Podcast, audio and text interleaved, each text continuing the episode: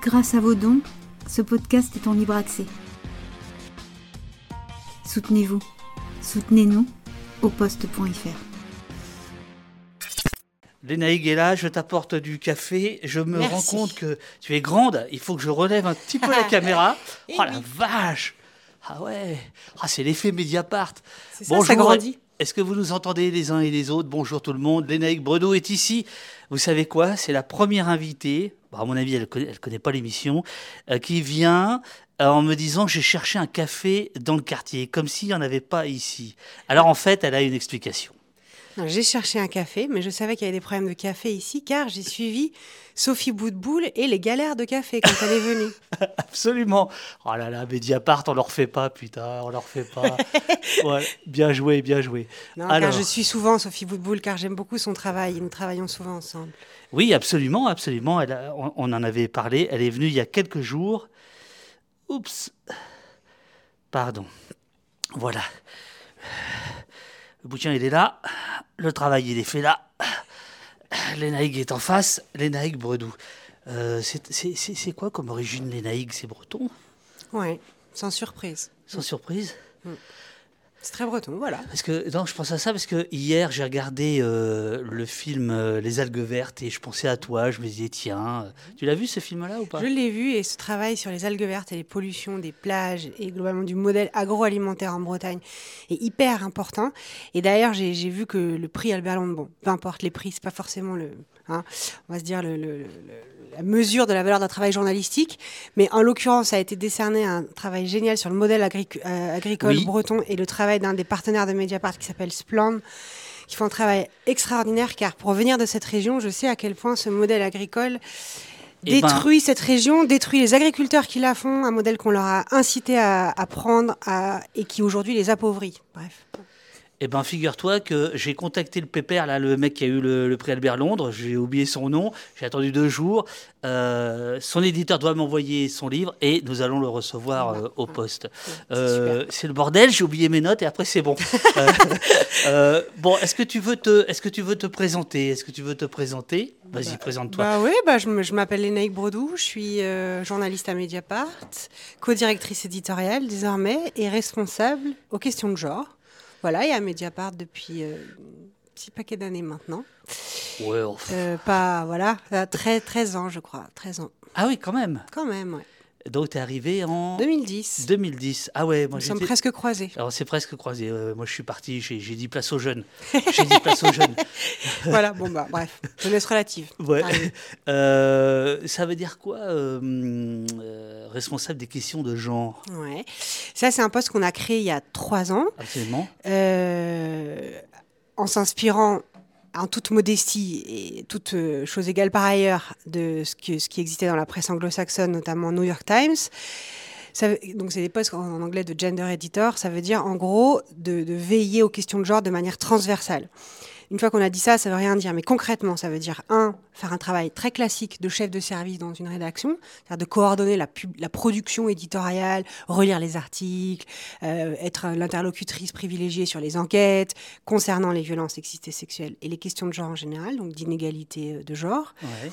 Ça, c'est une chose. Et la deuxième chose, c'est le travail sur les pratiques journalistiques. Donc, par exemple, le travail qu'on a, qu'on a mis en place avec l'équipe de correction du journal d'une charte de l'écriture inclusive qu'on a, qu'on a fait valider. Aussi, euh, veiller. euh, Comment tu fais le point médian avec ton clavier? Pomme shift F. Très bien. Voilà. Ah, c'est un test. Je le fais tous les jours. Là, je voulais savoir si, quand on est euh, co-directrice, On- on sait faire un continue, point on- médian. on continue à faire les papiers, quoi, tu Oui, vois, ou sur les dictes. Tout à fait. Bien sûr, je les dicte à une palanquée de, de, de- de serviteurs et de non. non, évidemment, ça ne se passe pas comme ça. Nous avons un travail normal, dans des conditions normales, heureusement.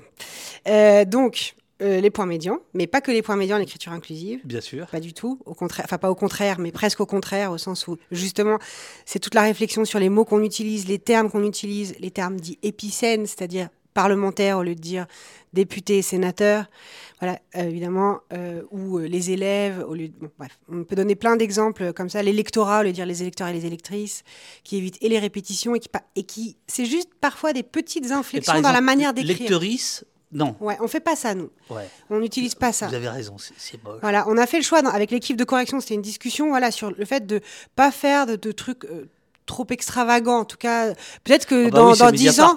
Voilà, on est quand même sage. Euh, non, mais peut-être que dans 10 ans, les choses auront évolué, de changé. On s'est dit que c'était une, une charte évolutive en fonction de. Voilà, on testait des choses, on voyait ce que ça donne, on fait l'accord de proximité. Alors parfois, il y a des journalistes qui recorrigent derrière parce qu'ils n'ont pas encore tout à fait ça en tête. Ça veut dire, par exemple, que l'accord de si. proximité, c'est quoi? Ça veut dire, par exemple, que si on met euh, les fenouilles et les carottes sont sèches, ça veut rien dire cette phrase, hein, on est d'accord, mais enfin bon, au lieu de dire sont secs, car on met le dernier mot une carotte féminin, donc on accorde avec le dernier terme. Au lieu de dire, et si on tel, les carottes et les fenouilles sont secs. Ok. Voilà, c'est ça l'accord de proximité. Donc Ouais. c'est les femmes, c'est les femmes en dernier, mais les femmes. Bah qui pas dominent. forcément, mais on s'en fout l'an dernier, ça c'est vraiment justement, voilà, ça dépend dans l'ordre, bah, les femmes, les carottes, bon, je veux bien qu'on on surgenre le genre féminin, quoi. C'est Voilà. ça, ouais, ouais, ouais, ouais, ouais, ouais. Alors attends, je, je- je cherche mes petites notes.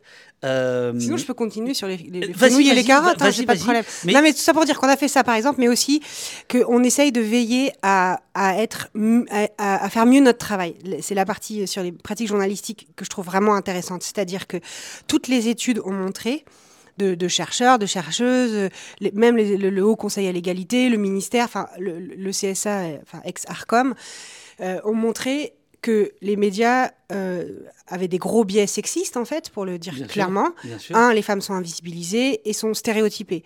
Je, dis- je dis les femmes, mais je, je le répète à chaque fois, c'est-à-dire toutes les minorités, en fait, toutes les personnes considérées comme dominées dans la société. Donc, en l'occurrence, les femmes comme catégorie, la moitié de la population, mais enfin, toutes, c'est vrai aussi des classes sociales euh, populaires, c'est vrai aussi des personnes racisées, etc., etc., des personnes LGBT, bref. Toutes les, catégories de personnes perçues comme étant euh, dominées dans la société, enfin, pas perçues, étant dominées dans la société. Euh, et que ces biais-là, en fait, quand on est journaliste et qu'on lit ces études, on a plusieurs solutions, soit s'en accabler en disant oh là là, mon Dieu, c'est horrible, ah, mon Dieu, nanana, soit de se dire bah, qu'est-ce qu'on peut faire pour mieux faire notre boulot, tout simplement. Et c'est donc c'est en ça que euh, veiller à ce qu'il y ait davantage de femmes dans les articles, à ce qu'on fasse plus des plateaux 100% euh, masculins, etc. C'est pas juste un truc de, gadget ou je sais pas quoi. C'est une plus juste représentation du monde. C'est aussi faire évoluer les types de sujets qu'on met à la une, les types de sujets qu'on valorise, sur lesquels on investit, des, questions qui étaient complètement abandonnées, qui d'ailleurs au début de Mediapart n'étaient pas non plus euh, au cœur de, de ce qu'était le projet éditorial. Et petit à petit, voilà, d'élargir nos thématiques parce que il y a des thématiques qui ont été invisibilisées à cause de ces biais sexistes. Exemple, les violences sexistes et sexuelles. Alors c'est c'est intéressant parce que Mediapart, euh, je le rappelais dans la petite présentation que, que j'avais faite de toi, je vais, je vais, je vais la lire. hein, donc, elle est pas bon, voilà. Euh, tu viens de prendre la co-rédaction en chef de Mediapart, donc avec euh, Valentine. Auberti. Sous ton impulsion, Mediapart, et je rappelais, quatre fondateurs hommes, une femme, a mené le combat euh, MeToo plus que n'importe quel titre de presse. MeToo, la révolution sociale, MeToo, le renversement total, mais aussi MeToo, le retour de poutre, comme le déclara au poste Marion Séclin il y a euh, quelque temps. Sous, ton, sous le bras, tu viens avec ce livre, MeToo, le combat continue, qui est une espèce de remix de Mediapart, euh, où euh, vous adaptez vos plus grandes enquêtes, que vous agrémentez de- d'entretiens avec des historiennes principalement euh, ou des chercheuses qui viennent euh, euh, éclairer euh, votre travail. On, on va, on va parler de ça. Mais d'abord, effectivement, tu connais mon côté espiègle. Je rappelais que Mediapart, au départ, c'est quatre bonhommes Edoui Plenel, François Bonnet, Laurent Mauduit, Gérard Desportes et une dame, Marianne euh, qui s'occupe des finances, mais disons que le gros du travail, le journalisme, c'est les mecs.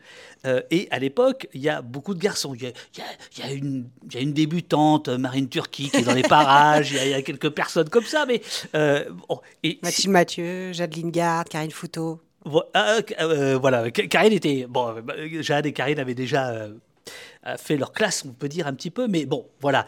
Et puis effectivement, là, bah, Karine était euh, celle qui t'a précédé. Euh, moi, je n'ai pas vécu de l'intérieur cette révolution. Moi, j'étais là au départ, on va dire. Euh, co- comment ça s'est passé cette révolution Est-ce que c'est vous avez pris le pouvoir ou est-ce que les gars ont laissé le pouvoir? Est-ce qu'il y a eu des discussions? Bah, que Je pense un peu les deux. Je pense un peu les deux en toute sincérité. C'est-à-dire que c'est sûr que dans la culture du journal, d'ailleurs la culture du journalisme est une culture globalement très virile, très viriliste, l'image du journaliste, pantalon à poche, le grand reporter, ou le gars dans les, dans les, les, bars d'hôtel avec des, des, énormes sièges en cuir en train de boire des whisky après avoir couvert la guerre. Bref, toute cette mythologie professionnelle est quand même très prégnante. Et moi j'ai connu plusieurs... Tout à fait. J'ai connu plusieurs et dans toutes les rédactions où j'ai été, j'ai connu cette atmosphère parfois très, très viriliste. Quand on est une jeune femme qui arrive dans la rédaction, qu'on n'est pas toujours très à l'aise. On apprend à l'être, mais enfin bon, c'est pas obligatoire d'en passer par là. Euh, et donc à Mediapart, il y a aussi, voilà, donc c'est ça pour dire général. Je pense que Mediapart s'inscrivait aussi là-dedans, dans le journalisme d'investigation, le journalisme d'enquête, qui pendant très longtemps, et heureusement ça a changé, était aussi un journalisme très masculin. D'ailleurs, c'est pour ça, hein, Fabrice Arfil répète souvent, co-responsable du service enquête, euh, qu'on dit pas journaliste d'investigation. Favorablement connu de nos services, euh, le, le Arfil Fabrice. voilà, donc Fabrice explique souvent, d'ailleurs je crois qu'il est même venu l'expliquer ici de mémoire, qu'on ne dit pas journaliste d'investigation, qu'il y a toute cette, mythologie très masculine, très virile. Donc il y avait aussi un peu de fond de ça au journal, tout en le récusant dès le départ. Donc il y, a cette espèce d'ambivalence tout de suite qui, je pense, crée l'espace de l'évolution d'emblée en réalité. Euh, et on a eu des discussions, on l'a jamais caché hein, entre nous. Il y a eu même des réunions non mixtes, mon Dieu, au journal. Euh, on avait fait après des réunions avec le collectif pour exprimer le ressenti d'une partie euh, euh, des femmes de la rédaction, enfin d'une partie, une très grande partie, et de l'entreprise en général. On avait mesuré le temps de parole en conférence de rédaction, avec une rédaction qui était quasiment paritaire en fait. Déjà moi quand j'y étais, pas loin, puis très vite qui est devenu paritaire. On avait un temps de parole en conférence de rédaction il y a plusieurs années de 80-20. 80% hommes, 20% femme avec un directeur de la. C'est pas honnête. Est-ce que est-ce que c'était pondéré au temps de parole d'Edoui Plenel Parce que là. en vérité, la, en vérité, une des un, des biais, un des biais, c'était que le directeur éditorial était le bien-aimé François Bonnet, et que du coup, c'est évidemment. Même bien bavard. Tout à fait. Et puis surtout, quand on anime une conférence de rédaction, de fait, je le vois maintenant, on prend aussi une partie du temps de parole, mais en dehors de ça, ça suffit pas à expliquer un tel différentiel. Ça montrait bien qu'il y avait un problème. Voilà, mais on l'a affronté, on en a discuté, euh, on a fait changer les choses, on a mis en place de des vigies, enfin des petits outils pour, de sensibilisation en fait. Et puis quand euh, et puis après il y a aussi la, le côté euh, très joyeux de cette rédaction hein, qui, a des défauts bien entendu, mais qui a cette, cette agilité, cette capacité à s'embarquer dans des enquêtes, des nouvelles thématiques avec une agilité qu'on trouve pas toujours ailleurs, en tout cas pas dans des grosses institutions plus établies qu'on trouve dans d'autres médias indépendants, justement, hein, cette capacité à tout d'un coup se saisir de quelque chose.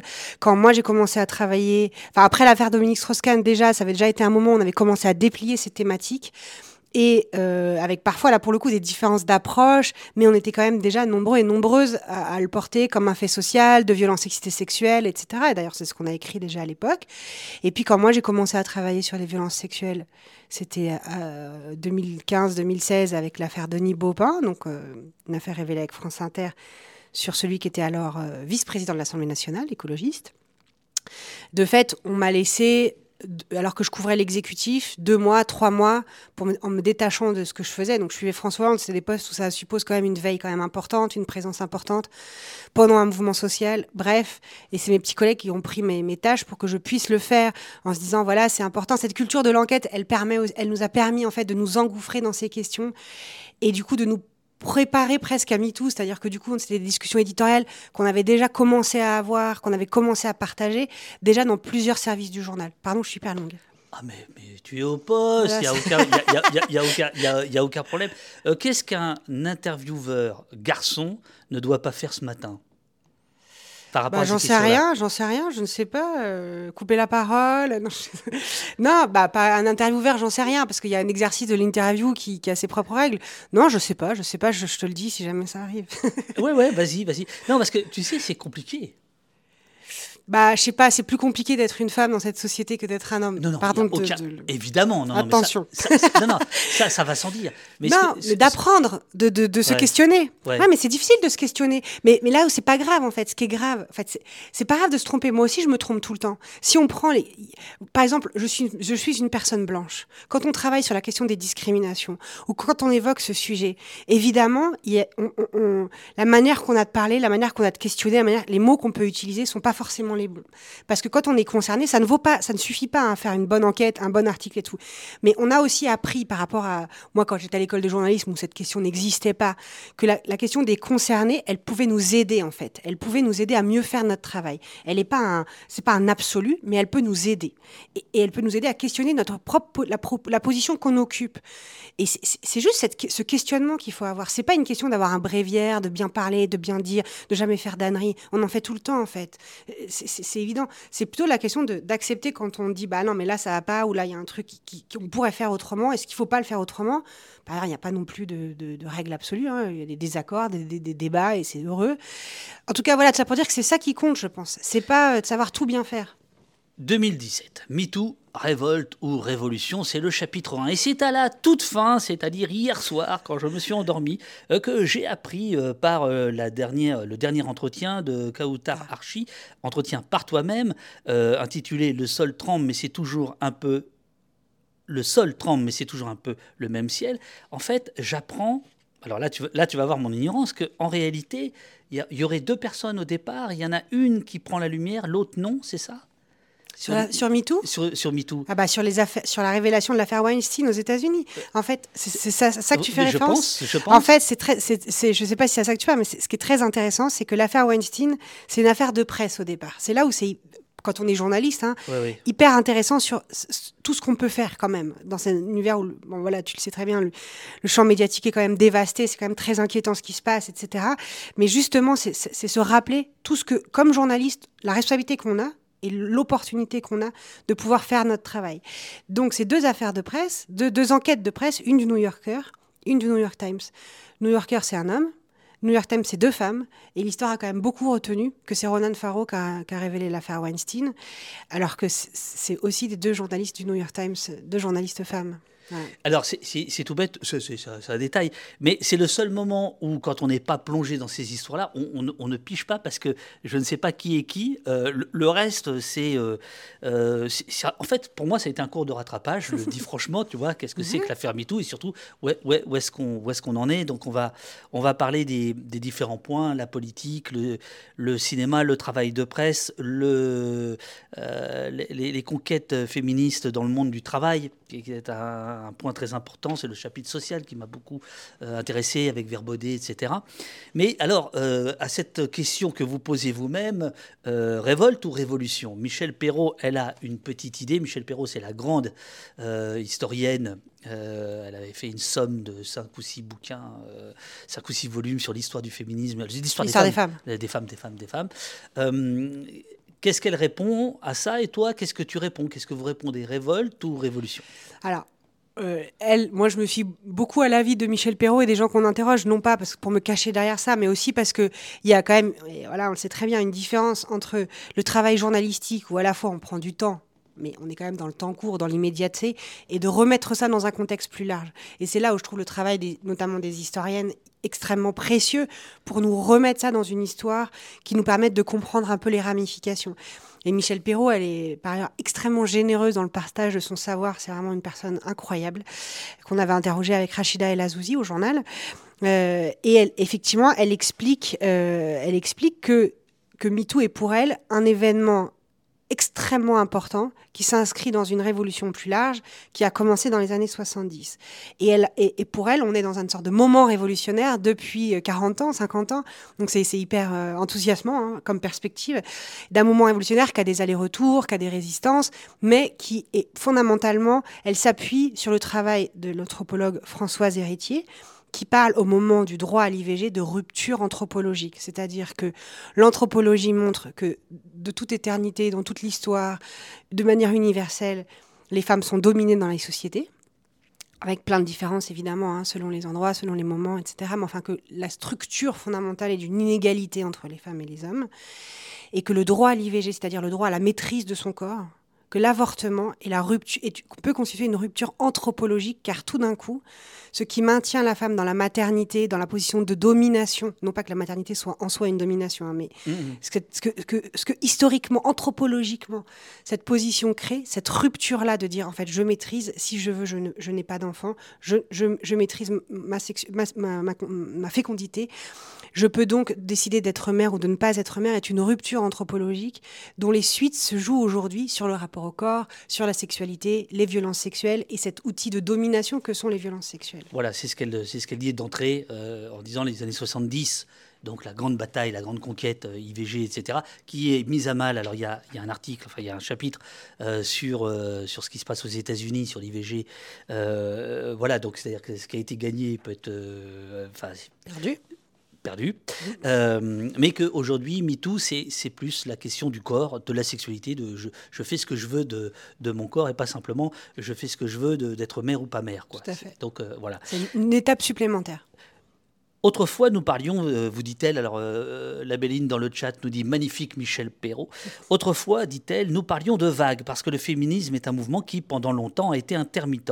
Il existait toujours de façon souterraine. Ce qui change probablement à notre époque, c'est-à-dire aujourd'hui, c'est l'existence d'associations féministes plus importantes et plus insérées comme Oser le féminisme, le planning familial ou la Fondation des femmes. On pourrait rajouter nous toutes depuis plusieurs années. De fait, on voit les manifestations euh, du 25 novembre, donc journée internationale euh, contre les violences faites aux femmes, qui a eu lieu il n'y a pas si longtemps. En fait, ça fait plusieurs années que les manifestations sont extrêmement massives. Ça n'a pas du tout toujours été le cas. Hein. Très loin de là, moi j'ai connu des rassemblements du 8 mars ou du 25 novembre, parfois avec plusieurs cortèges. Euh, voilà, de tout, à chaque fois plusieurs cortèges, mais des tout petits cortèges dans tous les cas de figure. Et on voit bien aujourd'hui une vitalité du mouvement, féministe comme un mouvement social quand même très forte. Alors, il se trouve que pour des raisons euh, divers et variés. J'ai rencontré euh, ces derniers temps des, historiques dont je ne donnerai pas le nom du, féminisme dans les années 70, euh, qui portent un regard euh, assez critique sur les, certains mouvements néo-féministes. Et alors, moi, je ne rentre pas dans les histoires des attaques à dominem, etc. Ça, on s'en fout. Il y a l'histoire d'ego, évidemment. Mais il y a je, le traduis euh, rapidement et j'ai pas trouvé la réponse dans le, dans le bouquin. Donc je profite de ta présence euh, en, disant grosso modo, dans les années 70, il y avait euh, dans le combat féministe, il y avait un combat de, lutte des classes, il y avait un combat politique. Elles ont l'impression, ces pionnières, que ce combat social, que ce combat politique a été mis de côté pour être simplement, enfin simplement, être cantonné à une question de genre euh, et, oublier euh, la lutte des classes. Euh, qu'est-ce que qu'est-ce que tu dis de ça? Non, mais en fait, c'est un vrai débat intéressant. En fait, dire aujourd'hui que ça a disparu, moi, c'est là où bon, le mouvement des retraites, par exemple, a, à mon avis, montré l'inverse. Et par ailleurs, c'était un choix tout à fait conscient de vouloir faire un chapitre sur le fait que MeToo est aussi une bataille sociale dans ce livre. On va y venir. C'est tout à fait. Voilà, je veux pas divulgacher. Mais quand même, bah oui, mais ça répond tout à fait à la question. C'est-à-dire que nous, dans, au journal et dans le travail qu'on essaye de faire, on essaye de montrer en quoi, par exemple, les questions des violences sexistes et sexuelles n'est pas juste une question comme ça bourgeoise qui flotterait dans l'air en dehors de tout rapport de domination. Au contraire, c'est un problème de domination qui touche notamment dans le travail. Et quand on parle du cinéma, de quoi parle-t-on? On ne parle pas de, de, de, violence intrafamiliale, on parle du cadre de travail sur un plateau de tournage. On parle donc de conditions de travail. Quand on parle de, le mouvement des retraites, on en reparlera plus tard peut-être, mais en tout cas, c'est vraiment pour moi quelque chose d'essentiel. les violences sexuelles, c'est une question sociale au sens où c'est une question de domination et de pouvoir. Ce n'est pas une question de sexualité. Et c'est ça que MeToo nous apprend aussi. Et donc, après, est-ce que dans les courants politiques dominants, qui porte cette question. Il y a le, discours social, de critique sociale, de critique des rapports de domination dans lesquels ils s'inscrivent, évidemment, n'existe pas. C'est là où il y, a des, il y a toujours eu plusieurs féminismes. Il y a un féminisme plutôt bourgeois, libéral. Je dis bourgeois, c'est, c'est pas forcément une question de classe sociale, mais de, force politique depuis le 19e siècle.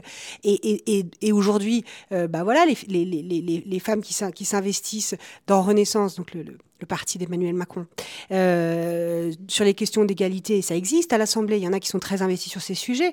La manière dont elles vont avoir le, dont elles vont le porter ne sera pas la même que des députés de la France insoumise. Et c'est tout à fait logique. C'est traversé par des débats politiques et, de, et de vision du monde et des, des relations économiques et sociales qui sont, qui sont différentes. Mais c'est pas tout le mouvement MeToo. Le mouvement MeToo est traversé de tout ça. Euh, Michel Perrault euh, dit également, dans les années 80 et après, le féminisme était plus officiel par rapport aux années 70. Mmh.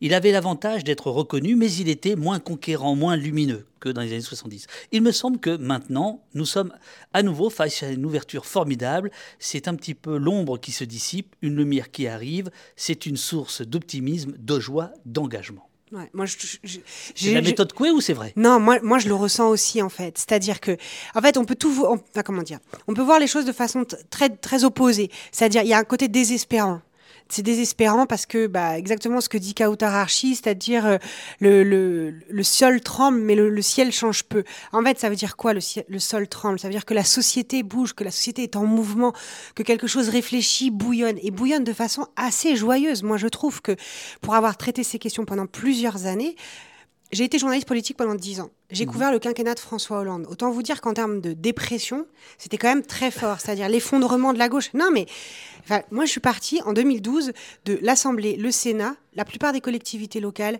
les régions, l'Élysée, le gouvernement détenu par le Parti socialiste et soutenu par certains alliés. on est, on est parti de ça en 2012. On arrive en 2017 dans un paysage politique de gauche absolument ravagé, où l'horizon progressiste semble très sombre, on va dire ça comme ça. Mmh, mmh. Et on peut pas dire qu'il se soit beaucoup éclairé depuis. Un des endroits où un mouvement social s'est mis en, en place et n'est pas systématiquement vaincu dans ce qu'il porte, c'est le mouvement féministe toutes ces dernières années, les nouvelles questions que ça a ouvert, la production intellectuelle que ça a engendré, le nombre de publications, de livres, le succès de rencontres en librairie de plein d'autrices et de plein d'auteurs sur ces questions. enfin, je, prends cet exemple, mais dans les familles, dans les discussions entre potes, au travail, la, les politiques publiques que ça a mobilisé, tout à fait insuffisantes. C'est là où on peut, voilà, il y a aussi ce versant. Je ne dresse pas du tout un, un portrait idyllique, mais il y a ce mouvement, cette mobilisation. Pour moi, c'est un énorme bol d'air et un énorme bol d'oxygène. Et, même en faisant les enquêtes les plus difficiles, il y a quelque chose de joyeux que moi-même je ressens. Parce qu'il y a quelque chose de l'ordre du soulagement. Du soulagement que tout à coup cette parole existe, qu'elle soit prise en considération, qu'elle existe. Le versant de ça, c'est que plus ça tarde, plus ça traîne, plus la colère monte. Parce que plus le sentiment que tout ça ne sert finalement pas à grand chose. Mais on est tu veux dire de la part des victimes De la part des victimes et de la des victimes étant très nombreuses, ou de, ou de, leurs alliés, ou de leurs amis, ou de leurs proches, ce qui fait quand même en fait un maillage dans la société très, très grand. Parce que dans le même temps, fatalement, il y a le, le, retour de, de, de, bâton. Euh, la, bataille culturelle menée par la droite, l'extrême droite, il en est question dans, dans le livre, aux États-Unis comme ici. Euh, Et pour moi, on est à ce moment clé, en fait. On est exactement à ce moment-là. Moi, quand on a fait le livre. Avec un mec comme Zemmour qui, qui, nous a sorti des trucs des années 50. Enfin, c'était complètement sidérant comme, euh, comme discours. Tout à fait. Et en plus, il nous sortait tout ça. Et nous, pendant ce temps-là, avec euh, Marine Turquie et David Perrotin, mes, mes fabuleux collègues, on avait fait tout un travail d'enquête sur les, accusations de violences sexuelles visant Éric Zemmour. Et à ce moment-là, cette enquête, elle est restée totalement dans les. Quand même, bon, bah, on est content de l'avoir faite, mais elle n'a pas du tout euh, eu d'écho particulier. Enfin, elle a eu très peu d'écho, on va dire ça comme ça. Tout, sur un personnage qui, par ailleurs, disait presque lui-même ce qu'on écrivait dans le journal. Enfin, je ne sais pas comment dire ça, c'était quand même sidérant. C'est là où ça montre, et notamment en politique, je pense, la difficulté encore de percer le mur du son sur ces sujets. Hein. Alors, il y a un moment euh, très fort pour, euh, pour Mediapart et pour la libération de parole, c'est le lundi 9 mai 2022. Que s'est-il passé? Dans la rédaction de Mediapart le 9 mai 2022 Oui, bah c'est le, le jour. Qu'est-ce qui vous a pris Exceptionnellement, on a le droit de fumer? La cuisine est pleine à craquer. Nos invités ont des gestes qui trahissent leur nervosité. L'émotion se lit dans les regards. Elles ont peu dormi bah, elle, c'est les 20 victimes de, des plaignantes de, Patrick Poivre d'Arvor, l'ancien présentateur vedette de, TF1, qui est une affaire euh, absolument incroyable parce que donc euh, qui, dure depuis plusieurs années. Hein, voilà, plein de journaux ont fait des choses. Notamment, on pense à une, une de Libération avec le visage de plusieurs d'entre elles, le travail du Parisien, du Monde, etc.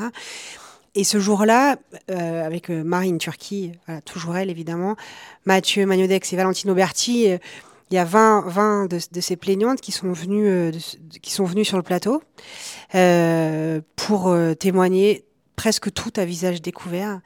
Et en fait, je sais pas comment. Déjà, c'est incroyable d'avoir 20, 20 victimes sur le, le, même plateau, de la même personne. Il y a quelque chose d'assez fascinant, faut bien reconnaître. Et il y a quelque chose de très impressionnant, c'est-à-dire que l'image à elle seule, je trouve, elle dit énormément de choses de ce que sont les violences sexuelles de manière générale. C'est-à-dire, elle montre à quel point ça touche tous les milieux sociaux, car sur le plateau, la, palette de, de, de, des catégories socio-professionnelles est très vaste, d'âge, de corps, de forme, de façon de s'exprimer. Il y a quelque chose de vraiment sidérant. C'est-à-dire que même si on le sait, qu'on le lit, tout d'un coup, vous l'avez devant les yeux. Des femmes qui, entre elles, voilà, se, se arrivent. Et je, dans, dans, cette cuisine, donc la cuisine de Mediapart, évidemment, on n'a pas le droit de fumer, on, respecte la loi, mais ce jour-là, on leur a donné. Comment ça Mediapart respecte la loi? Eh, Incroyable, mais vrai. Euh, toujours. Euh, nous sommes très sages, j'ai dit. euh, et donc, non, mais on leur a exceptionnellement donné le droit de fumer dans la cuisine, et euh, parce qu'elles étaient très nerveuses, et, parfois elles se rencontraient pour la première fois. Et dans cette circulation, il y a, toujours beaucoup de tendresse, beaucoup d'affection, euh, beaucoup de sourires aussi, mais parfois des, échanges sidérants. Il y en a un, par exemple, il y en a une qui arrive pour la première fois devant une, une autre, et elle lui dit ah bon, et toi alors c'était quand et tout? Elle lui dit ah ouais, et elle hésite à répondre parce qu'elle va dire qu'elle était mineure et qu'elle sait que, voilà, évidemment que ça.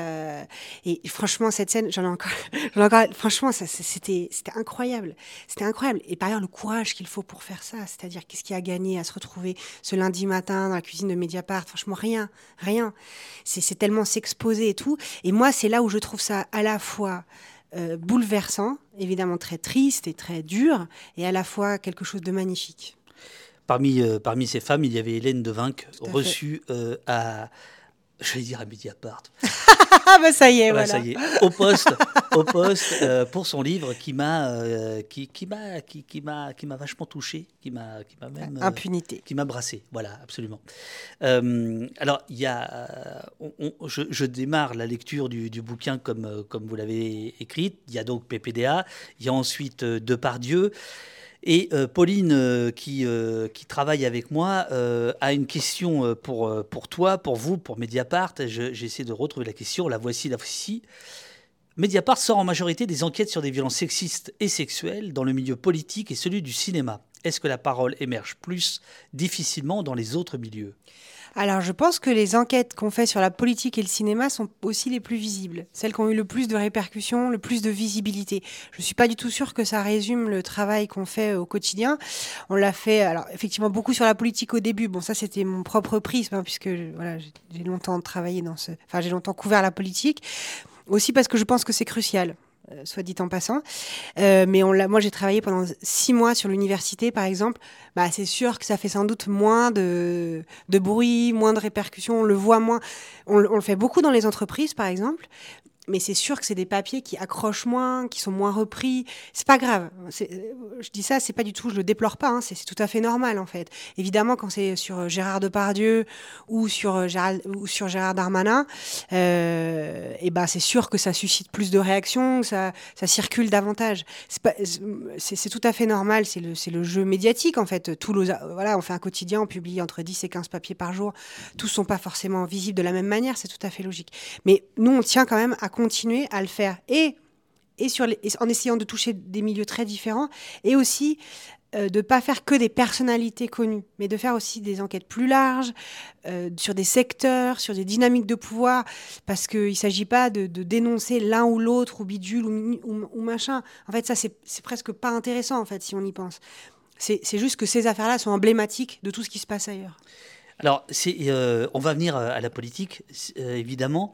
Euh, je voudrais qu'on vienne aussi à une enquête euh, touchy, compliquée, qui est peut-être passée sous les radars, mais que, euh, sur laquelle vous revenez dans, cet ouvrage collectif, le dilemme des musulmanes. Euh, on va en parler parce que c'est alors là pour le coup c'est pour moi terre inconnue et donc j'ai appris beaucoup beaucoup beaucoup et je trouve que c'est absolument absolument passionnant mais cette histoire de personnalité est-ce qu'il n'y a pas un moment où euh, vous, vous, surjouez ça. C'est-à-dire que est-ce que et c'est pas un, un, non, non, ah, t'inquiète, t'inquiète, un, défaut intrinsèque à Mediapart qui est d'attaquer plus des personnalités que des systèmes, de, de, de, de de détruire des personnalités. Non, pas de détruire, mais de dégommer des personnalités plutôt que de déconstruire un système.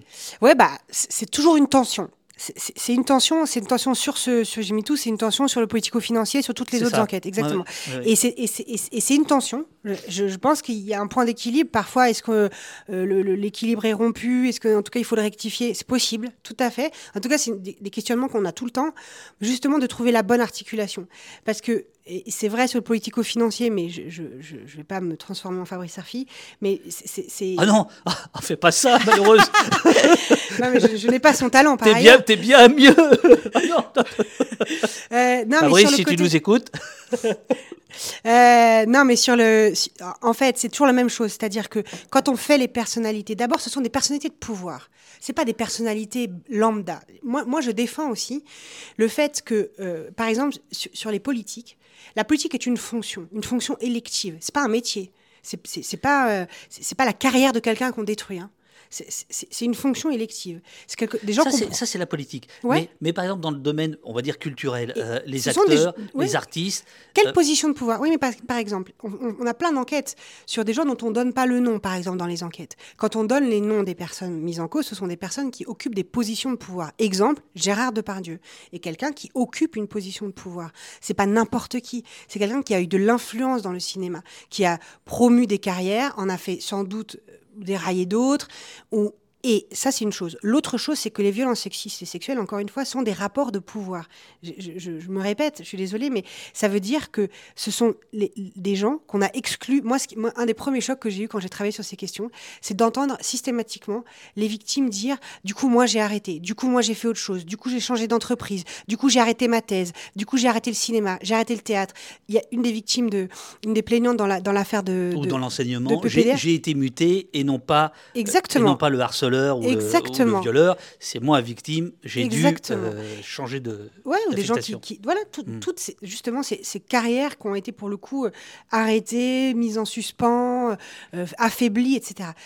pour moi, c'est ça qu'il faut raconter à chaque fois. Et ce qu'on essaye quand même de faire, c'est de trouver le bon équilibre entre euh, raconter sur une personnalité, parce que ça existe aussi, ils, utilisent leur pouvoir et leur, leur, fame, leur réputation, le fait qu'ils soient connus, pour, pour justement abuser de ce pouvoir en commettant des violences sexistes et sexuelles. C'est comme ça qui se produit. Donc ne, pas le raconter, c'est passer à côté d'une partie de la réalité. Ça, c'est une chose. Mais par ailleurs, on essaye quand même, encore une fois, je ne dis pas qu'on le réussit à chaque fois, mais de montrer dans chaque histoire en quoi elle documente précisément un système. Les violences sexistes et sexuelles sont un système de pouvoir. Ils sont tellement, elles, sont massives dans la société. C'est un fait structurant de la société. et ces enquêtes doivent venir illustrer ça. C'est ce qu'on essaye de faire. Oui, mais alors, on, va venir à la politique, mais je n'oublie pas le dilemme des musulmans. J'aimerais vraiment qu'on en parle, et puis après, on ira sur la politique. Mais par exemple, dans le, dans le livre, un des passages qui m'a le plus intéressé, c'est quand euh, vous, euh, euh, vous faites un recul historique et vous expliquez que, par exemple, tu as parlé de DSK. Eh bien, à l'époque de DSK, les réactions politiques n'étaient pas de Bopin, etc., n'étaient pas les mêmes qu'aujourd'hui. Mmh. Et, et là, je trouve qu'on rentre dans une dénonciation systémique. Et là, je trouve que ça devient plus profond mmh. euh, que la question, euh, malgré tout, il y, a une forme d'aveuglement par le végétariat, me semble-t-il, non? Mais non, il peut y avoir. C'est-à-dire que si on croit que c'est parce qu'il y a trois gugus qui font des bêtises, qu'il y a des violences sexuelles, on passe à côté du sujet. Hein. Je veux dire, il faut être clair. D'ailleurs, c'est exactement ce que dit Adèle Haenel dans l'entretien, euh, un des moments, voilà, dans, le journal de l'entretien vidéo d'Adèle Haenel avec Marine Turquie et Edoui Plenel, euh, après l'enquête de sept mois de, Marine sur cette affaire. Elle disait exactement ça. La force de cette affaire, c'est l'effet même, c'est l'enquête de Marine, c'est le travail de Marine, c'est évident. Mais c'est aussi le propos qu'en a tiré Adèle Haenel et ce qu'elle en dit. Et mhm. justement, ce qu'elle en dit, c'est exactement ça. Elle, parle de sa propre histoire pour dire quelque chose de bien plus général et qui la dépasse. Et quand elle parle des monstres et qu'elle dit les monstres n'existent pas, ce sont nos pères, nos frères, nos cousins, nos amis, etc., c'est quelque chose qu'il faut défaire, qu'il faut déconstruire. C'est ça l'intérêt, c'est ça l'objet. Pour moi, c'est ça le, cœur de la bataille et de la bataille journalistique, elle est là. Le dilemme des musulmanes, vous, euh, citez euh, une, association, euh, une association féministe, la LAB, qui en, qui a lancé en 2023 une campagne contre les violences intracommunautaires, c'est-à-dire perpétrées au sein de la communauté musulmane ou par des hommes racisés. Je cite. L'objectif, dénoncer une omerta ou une injonction au silence au nom de la préservation d'autres luttes comme le combat antiraciste. Parfois, les victimes s'astreignent d'elles-mêmes à ce silence, de peur que leur vécu soit instrumentalisé. Cette injonction est profondément intériorisée et très tôt. Euh, c'est l'histoire de la double peine, en fait, on pourrait dire. En fait, c'est Faïza Zeroua, qui, est journaliste à Mediapart, qui a fait cet article et on était toutes les deux très attachées au fait que, que ce, point figure dans, dans, dans, le livre, tout comme on en parle un peu à la fin avec Aoutar Archi, justement aussi. Vraiment, c'est quelque chose d'important parce que il y a évidemment plus on, est c'est exactement la question sur la bataille sociale aussi sur les, doubles dominations les effets d'enchaînement d'accumulation de domination et c'est vrai évidemment des femmes musulmanes des femmes racisées de manière générale. C'est-à-dire qu'il y a un discours une instrumentalisation de l'extrême droite extrêmement forte de la question des violences sexuelles et des violences sexistes tout ce qu'il y a eu, par exemple, comme débat parfois autour du harcèlement de rue, qu'on imaginait comme étant uniquement dans les quartiers populaires avec des jeunes hommes arabes, pour le dire clairement, mhm. euh, d'une stigmatisation d'une partie de la population d'origine étrangère, et c'est au cœur du discours d'Éric Zemmour. Éric Zemmour, il dit Ah oui, il y a plein de problèmes de violence sexuelle dans ce pays. Ce sont les immigrés qui en sont la cause. C'est faux, hein, au cas où je, je précise, mais. Mais cette instrumentalisation extrêmement forte, elle crée quelque chose de très bouleversant chez les victimes qui sont elles-mêmes noires et arabes ou qui ont été victimes de personnes noires et arabes.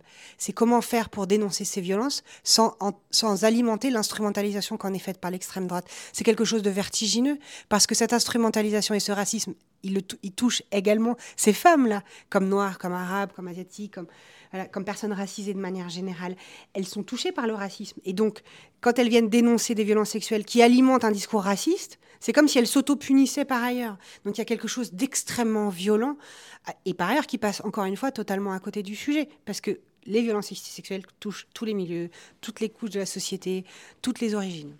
Je, lis un, extrait de, ce chapitre. Euh, donc, c'est la cofondatrice et directrice de, l'association en question, qui s'appelle Sarah Zouak. L'association s'appelle La Lab. Elle dit Cette façon de penser ne fait que renforcer l'impunité des agresseurs au sein de nos communautés, puisqu'ils s'en servent pour nous faire taire.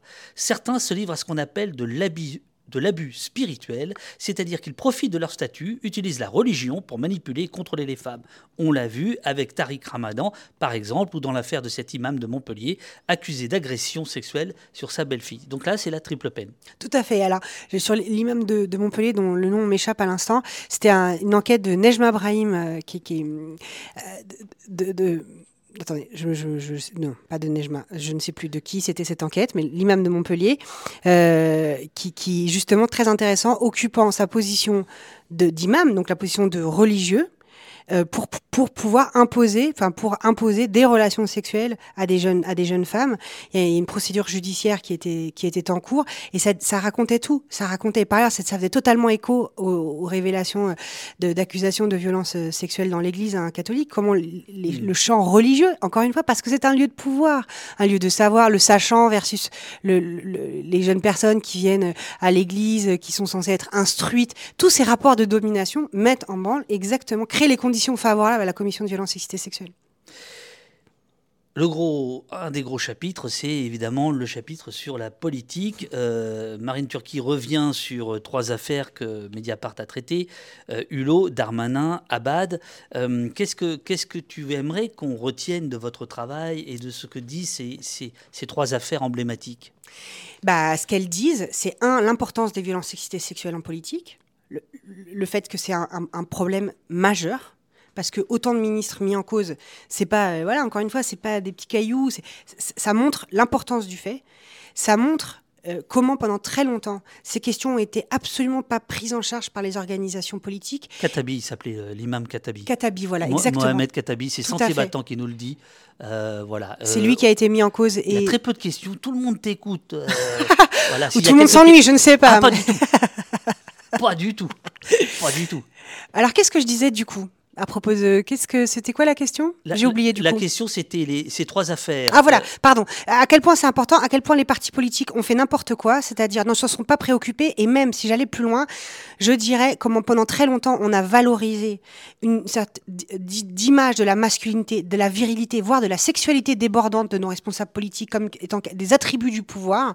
Et c'est là où, encore une fois, je me répète, hein, pardon, est une question de pouvoir. Voilà, tous ces attributs du, pouvoir, du charisme, et en fait, toutes ces, ces espèces de, blagues entre nous euh, euh, sur euh, les maîtresses de l'un, l'adultère de l'autre. Voilà, cette image de sexualité débordante derrière sa politique qu'on n'a pas du tout allumé des lumières sur comment ça pouvait en fait être un- une problématique compliquée. C'est tout à fait exactement au cœur de l'affaire de Dominique Strauss-Kahn. Pourquoi cette affaire n'est pas sortie en France? Pourquoi il s'est jamais rien passé? Pourquoi il n'y a pas eu d'enquête journalistique sur ce qui se disait et ce qui bruissait dans les rédactions? Parce que personne n'a pris ce sujet au sérieux. Alors c'est un problème collectif. hein. Quand je dis personne, ça veut dire c'est un problème de nous tous et de nous toutes. Hein. C'est Mm, pas euh, un- évidemment un, un problème individuel. Euh, et, et donc ça montre ça. Ça montre que les partis ont fait n'importe quoi, que l'image de la politique est en fait viciée sur ce que ça, c'est quoi le c'est quoi être un homme de pouvoir? D'ailleurs, on dit un homme, on dit rarement une femme de pouvoir. Et, par ailleurs, ça dit quelque chose de ce pouvoir-là. C'est-à-dire que euh, Emmanuel Macron, le président de la République, si, si quelqu'un ou quelqu'une l'avait oublié, euh, a décidé qu'il s'en foutait complètement, qu'il s'en moquait complètement. Et non seulement qu'il s'en moquait, mais qu'il rejouait ses attributs du pouvoir hyper viriliste. Par exemple, j'ai eu une conversation d'homme à homme, les yeux dans les yeux, on s'est parlé, bro, ça va et tout, frère, ah là là. Il s'est rien passé. Non, mais sérieusement, en fait, je veux dire, il y a un côté, bon, euh, folklorique, mais il y a un côté, ce que ça dit de l'imaginaire de ce pouvoir, et pour moi, catastrophique sur le message envoyé à cette révolution euh, féministe, euh, euh, à cette prise de parole générale. Quand il dit, quand il dit, je veux pas de société de la délation, de quoi parle-t-il?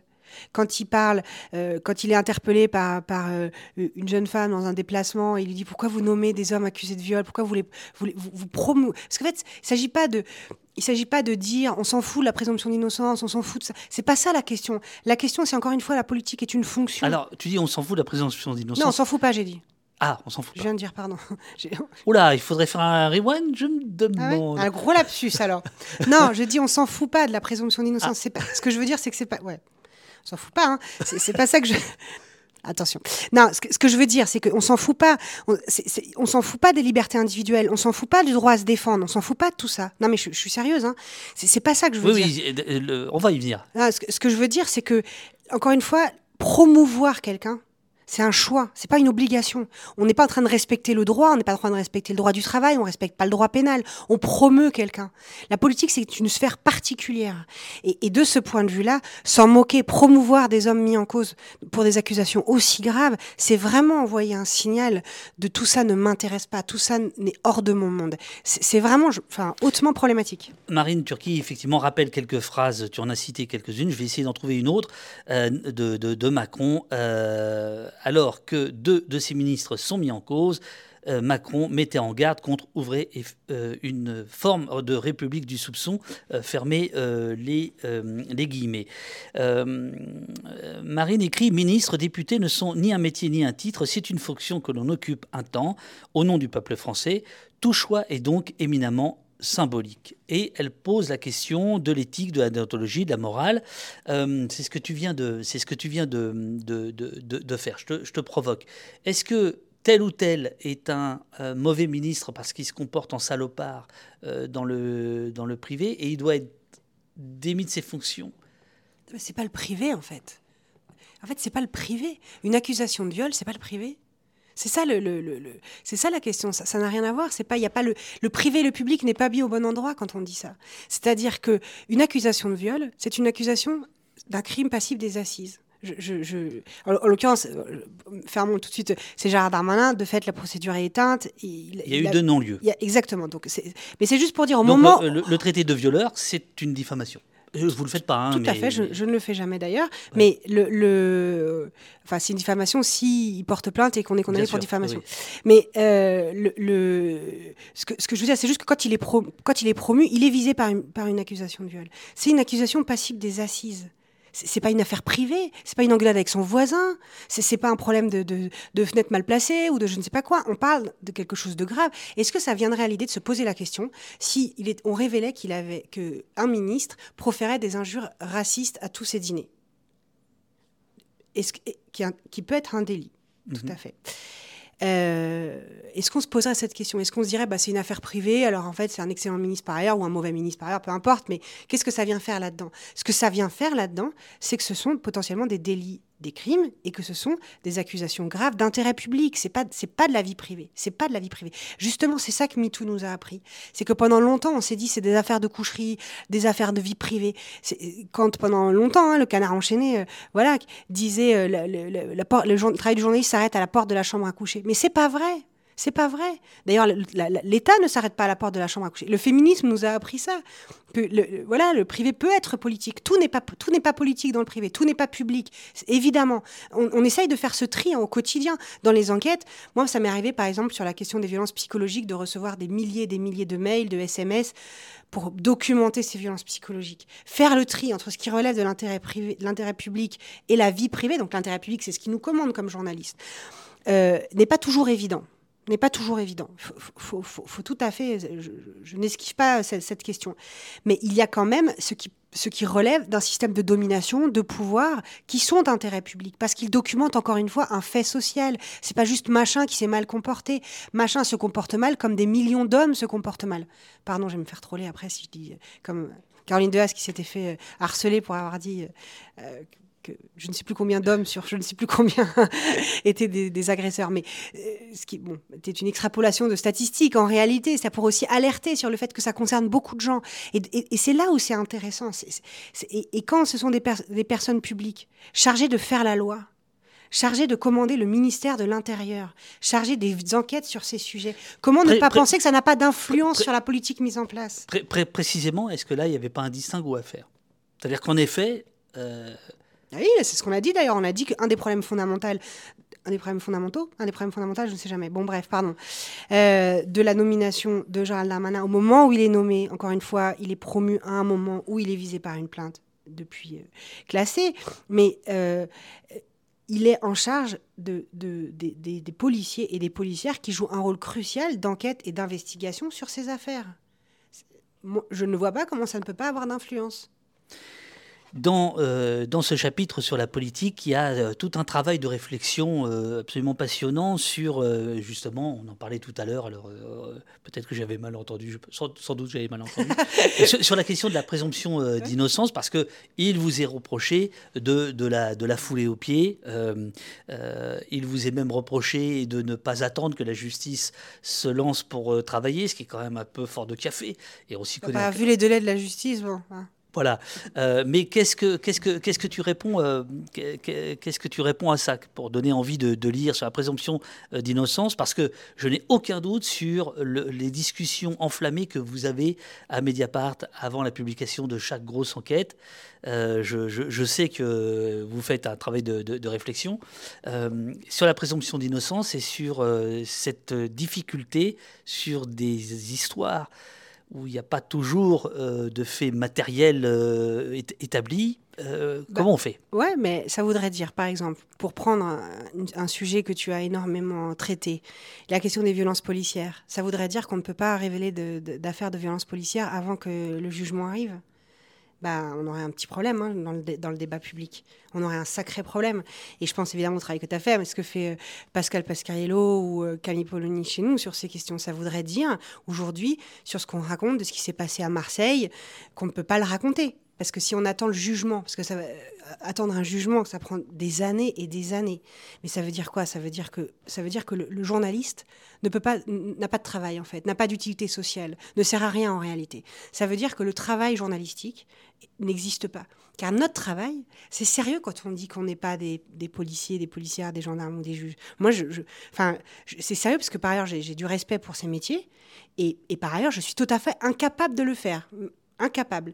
Mais par contre, j'ai appris, en faisant ce travail, je l'ai appris aussi à Mediapart, mais je l'ai appris en voyant le travail des autres, que on, avait des outils à notre disposition de vérification, de recoupement, qui nous permettaient de mettre dans les débats publics des faits que, sans nous ne seraient pas révélés. Ou En tout cas, difficilement. Et ça, et ça pour moi, c'est central. C'est vraiment central. C'est au cœur de notre travail. Sur les violences sexistes et sexuelles, mais sur tous les autres sujets. C'est la même chose sur, les, sur MeToo que sur le reste. On pourrait dire, oui, il y a plus ou moins d'éléments matériels ou pas. Mais par exemple, quand on a des milliers de mails, des milliers de, SMS, on a des éléments matériels. Il n'y a, pas, a pas que des enquêtes avec juste de la parole orale. Ça, arrive. Hein. Mais par ailleurs, les témoignages, il y a plein d'enquêtes judiciaires qui arrivent avec des témoignages euh, oraux de personnes. C'est un travail de recoupement comme un autre. Donc voilà. Mais par ailleurs, on a souvent des éléments euh, je, dis ça parce qu'il n'y a pas de spécificité de ces questions. J'insiste. Et l'autre chose, c'est que la présomption d'innocence est un concept de droit pénal essentiel essentiel. Moi, personnellement, je ne suis pas pour qu'on mette en détention la moitié de la population française, sur une simple dénonciation. Vraiment, c'est tout à fait contraire à tout ce que je pense.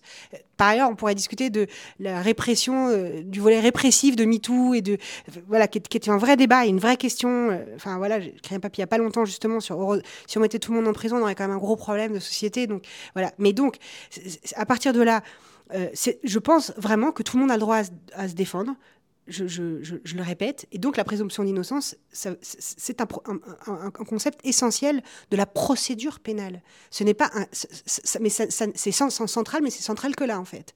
La présomption d'innocence n'est pas un concept journalistique.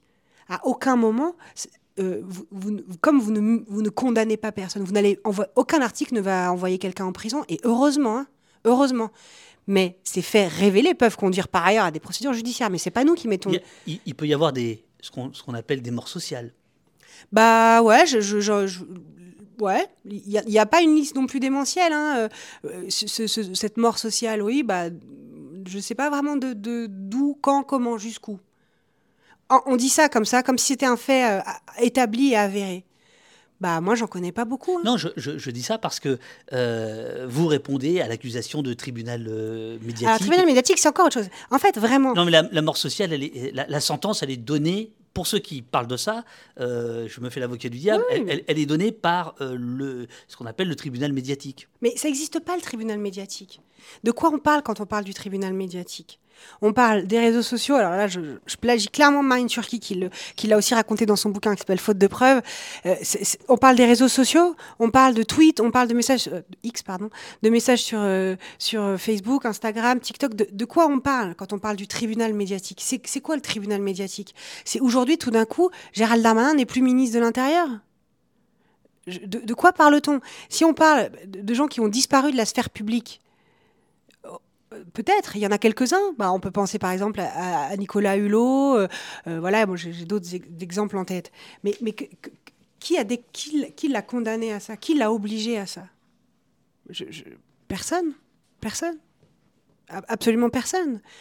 Franchement, il faut quand même avoir en tête que par contre, ce que je vois aussi, et dont on parle jamais, c'est le sort qui est fait aux personnes qui témoignent dans nos enquêtes aux plaignantes, aux victimes. Tu parlais tout à l'heure du livre d'Hélène de, Devinck, Impunité. Ce que c'est aujourd'hui d'avoir témoigné publiquement dans une affaire médiatisée, quelles sont leurs vies à elles? C'est pas pour faire genre, il n'y a pas de souffrance, c'est pas pour faire une concurrence des souffrances que je dis ça.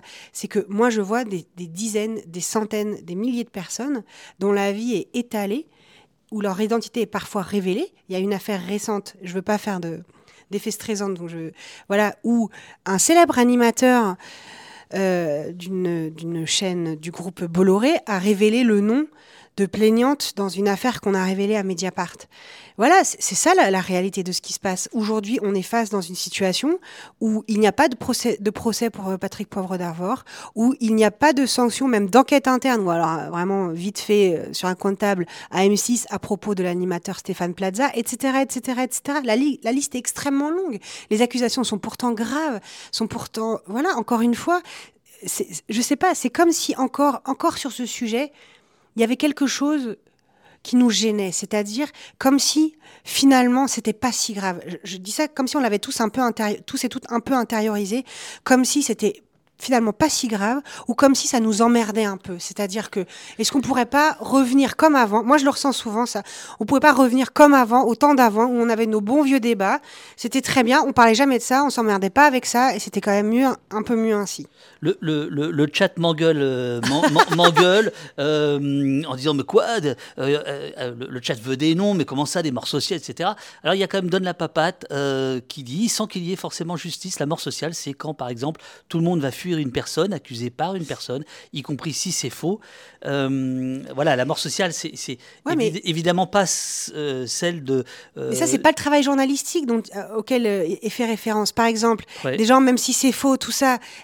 pardon, mais ça, ça peut arriver. Moi, j'ai vu des trucs catastrophiques dans des cadres militants, dans des, alors, notamment dans des petits groupes militants, où ça peut avoir des effets extrêmement ravageurs. Il y a plein de questions dans le chat là-dessus. Ouais, exactement. Ça, ça c'est autre chose. Mais c'est pas des affaires de presse. pardon, c'est pas pour il est vrai qu'on a un tel retard sur la prise en charge de ces questions. Mhm. que énormément de collectifs, et notamment je prends des collectifs de gauche, radicales, qui ont essayé de faire des, qui se revendiquent comme féministes, parce que les autres, bon, ils s'en foutent un peu, mais qui se revendiquent comme féministes, qui ont essayé de mettre en place des procédés, des processus, des processus et tout. Parfois, ça a été catastrophique. On a un tel retard de prise en charge, un tel déficit de savoir-faire, qu'il y a une part de, comment dire, où ça déborde, ça déborde, c'est sûr parce qu'il y a ce retard, pas parce que pas parce que les gens dénoncent ou dénoncent mal ou à travers. Moi, j'en connais. Hein, j'ai vu des gens souffrir de ça, dont des gens que, je connais bien. La question, elle est, une fois qu'on a vu ça, qu'est-ce qu'on met en place? Qu'est-ce que ces structures et ces collectifs mettent en place pour que ça n'arrive plus? Et, parce que ce, ce, débordement, ce truc mal fait, mal foutu, qui va trop loin, qui parce qu'il n'y a pas le cadre qui, prononce la bonne sanction, entre guillemets, c'est-à-dire, voilà, par exemple, il y a, des palettes, on n'a pas appris, pardon, je suis un peu confuse, mais on n'a pas appris, par exemple, la gradation des sanctions. J'y pense parce que, euh, prenons l'exemple l'affaire Katnins. Euh, LFI, qui a, qui a, essayé de mettre en place des choses de manière totalement imparfaite, et en gros, quand même, arrivant à la conclusion que c'est quand même plus facile. Elle est forte, elle est forte, on va y venir. quand même plus facile de sanctionner des gens des militants de base que des députés, hein, concrètement. Bon, voilà, ça, paraît logique, mais c'est voilà. Mais LFI a essayé de faire des choses, comme plein d'organisations de gauche, parce que les autres, pas vraiment. Euh, arrive l'affaire Katnins. Bon, en dehors de ce qui s'est passé, des tweets de Mélenchon, etc. Bon, voilà, montrant quand même, je pense, un déficit de prise en considération du sujet. Mais passons même sur ça quand ils, disent qu'ils vont se caler sur la, peine prononcée par le tribunal de Lille de 4 mois de prison avec sursis. Ils décident de l'écarter pour 4 mois, la même durée. Ils s'inspirent, ils disent on va prendre la même durée, on le suspend pendant 4 mois.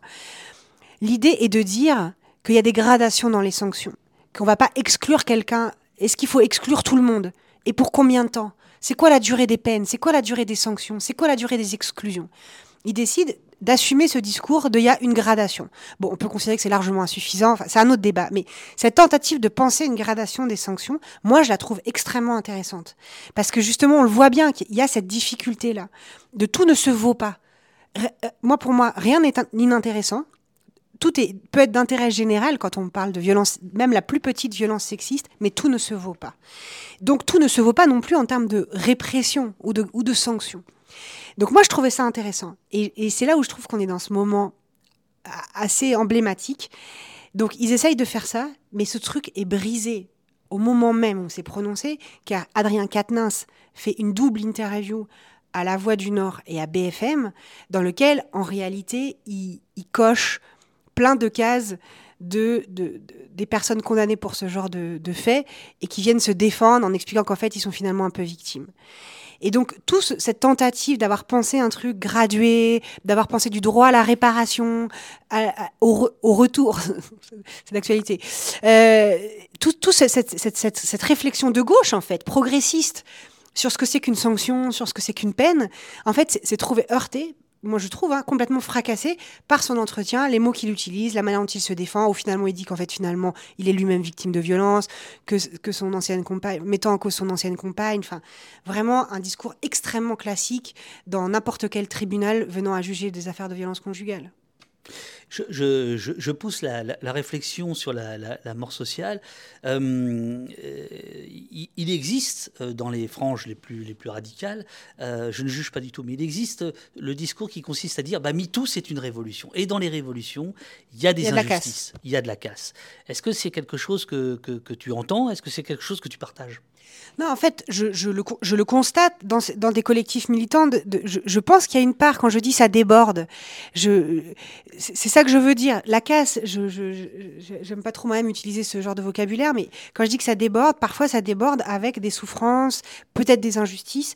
Juste tout ça, je, constate que ça existe. Je ne sais pas comment c'est possible de faire autrement, effectivement, quand il y a un tel déficit, encore une fois, de prise en charge, de savoir-faire, de réflexion sur ces sujets. vraiment, bah, c'est ça aussi dont on, dont on pâtit en réalité.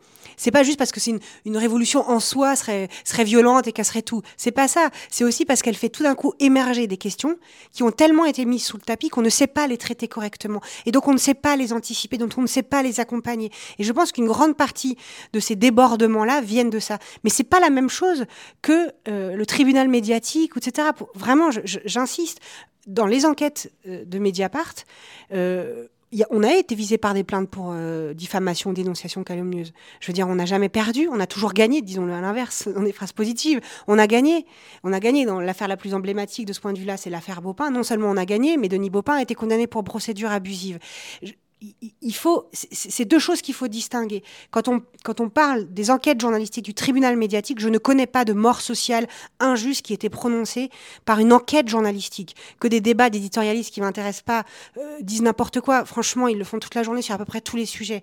Moi, je parle du travail d'enquête journalistique. Je ne parle pas que du travail de Mediapart. Hein. Il n'y a pas que nous à faire ces enquêtes. Il y a un exemple qui, qui, revient, mais après, je voudrais passer à la, suite. Euh, c'est, alors, qui ne vous concerne pas directement, sauf erreur de ma part, euh, c'est l'affaire Julien Bayou. Alors justement, on a fait un papier, un des papiers très compliqués. Bon alors par ailleurs, il n'est pas mort socialement, il est toujours député, il prend la parole, il a été dans les médias. Je, dis ça et par, ailleurs, euh, ça ne me pose aucun problème. Enfin, je, dis ça juste, c'est une affaire qui pour moi, euh, sur lequel on a passé, on a pas mal sué avec Marine Turquie ma, partenaire.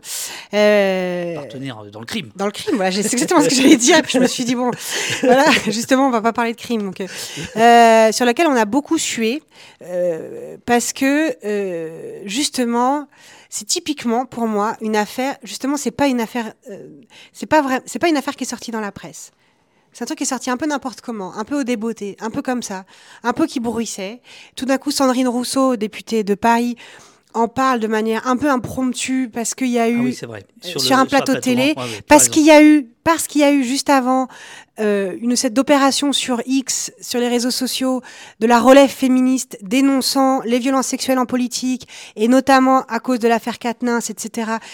Parce qu'il y a une colère, par moment une colère, je ne peux que le constater, dans des milieux féministes militants, notamment en politique, de sentiments d'impunité insupportable, insupportable. Et voir Damien Abad, CG à l'Assemblée, voir le discours dont je parlais sur Emmanuel Macron, genre les yeux dans les yeux d'homme à homme et tout, on peut en sourire, mais c'est violent en fait. Ah ben, c'est violent. Et donc, odieux, odieux. exactement. Et cette violence-là, par moment, elle, elle, elle, rend insupportable. Et elle fait parfois, voilà, des messages, des tweets, des, des trucs qui débordent. Voilà. Et à ce moment-là, il y a ce contexte-là de la relève féministe qui, exprime sa colère et dit j'en peux plus, ça suffit, on fait plein de trucs, on reste sage justement, on reste dans les clous, on dit, on tout ce qu'il faut, comme il faut, et en fait ça change rien, vous vous en foutez, on n'en peut plus. Et donc dans ce contexte-là, Sandrine Rousseau évoque cette, conversation qu'elle a eue euh, avec euh, une ancienne compagne de, de, Julien Bayou, un peu comme ça, bon, voilà. Euh, et c'est ça qui déclenche l'affaire Bayou ça montre justement pour moi la différence entre une enquête journalistique où on prend le temps, où on a le temps de tout déplier, où parfois à la fin on publie pas parce qu'on n'a pas assez, et justement quand ça sort comme ça de façon où ça déborde. Et pourquoi ça déborde aussi? Parce que précisément il y avait un signalement qui a été fait auprès d'Europe Écologie Les Verts, que ce signalement a été insuffisamment traité dans des mauvaises conditions, avec un manque de moyens, et que du coup, bah, le sentiment qu'en fait il ne faisait rien, qu'en fait il se passait rien, tout d'un coup, bah, ça pète, ça sort. Ça sort comme une cocotte minute. Donc finalement, il n'y a pas de poursuite judiciaire, il n'y a pas de poursuite dans le cadre, il n'y a pas suffisamment d'éléments dans le, dans le cadre de l'enquête d'Europe Écologie Les Verts. Et, de fait, nous, dans l'enquête qu'on a faite, la nature des faits est discutable. discutable voilà, mais pour moi, ça montre justement le truc de quand il n'y a pas de cadre pour prendre en charge des, personnes qui sont en grande souffrance et en grande difficulté, et une difficulté à nommer les choses, à les accompagner, à les faire. Je trouve que un des meilleurs arguments de, défense ou d'explication de votre travail, appelle ça comme, tu veux, c'est page 79, euh, quand euh, vous rappelez que euh, la loi oblige l'employeur à agir et que, en gros, un employeur n'a pas à attendre que la justice passe pour prendre des dispositions, fort heureusement, en cas de, soupçon. Et en fait, vous mettez sur ce, niveau-là en disant, ben, nous, notre boulot, c'est d'alerter et en fait, Macron, ne se comporte pas, à ce moment-là il s'agit de lui, en, employeur de ministre, puisque normalement il devrait, en, bon employeur, dire Oh là, il y a un problème avec ce gars-là, parce que c'est souvent des gars, euh, il y a un problème avec ce gars-là, je le débranche. Et ça, je trouve, c'est un argument qui est Je le débranche ou même je le suspends, ou je le mets en retrait, je fais une enquête interne, je me renseigne, je lance une, enquête des services, par exemple. Pourquoi on ne pourrait pas imaginer la haute autorité? Ça, ça fait partie des revendications de certains groupes euh, féministes, notamment l'Observatoire sur les violences et sexuelles en politique, de dire on a, on a bien fait la haute autorité pour la transparence de la vie publique après l'affaire Cahuzac encore Fabrice, euh, sur la, question de probité, pourquoi ne le, fait-on pas? Pourquoi ne se, donne-t-on pas les moyens d'enquêter sur les violences et sexuelles euh, dans, le, cadre des, fonctions euh, publiques? Ce serait possible, pourquoi pas? Enfin, faudrait imaginer, en tout cas, il pourrait tout à fait faire ça. Et effectivement, c'est pour ça que le truc de la présomption d'innocence, l'obsession pour le droit pénal, l'obsession pour la seule sanction qui existe dans la société est une sanction pénale, je ne sais pas d'où elle vient. Enfin, si, je, ne vois que trop. C'est-à-dire dans l'idée que, en fait, encore une fois, tout ça ne nous concerne pas vraiment. Parce que dans le, droit du travail, en fait, pour tous les autres sujets, le droit du travail, heureusement, existe. Et heureusement, il reste encore un peu protecteur.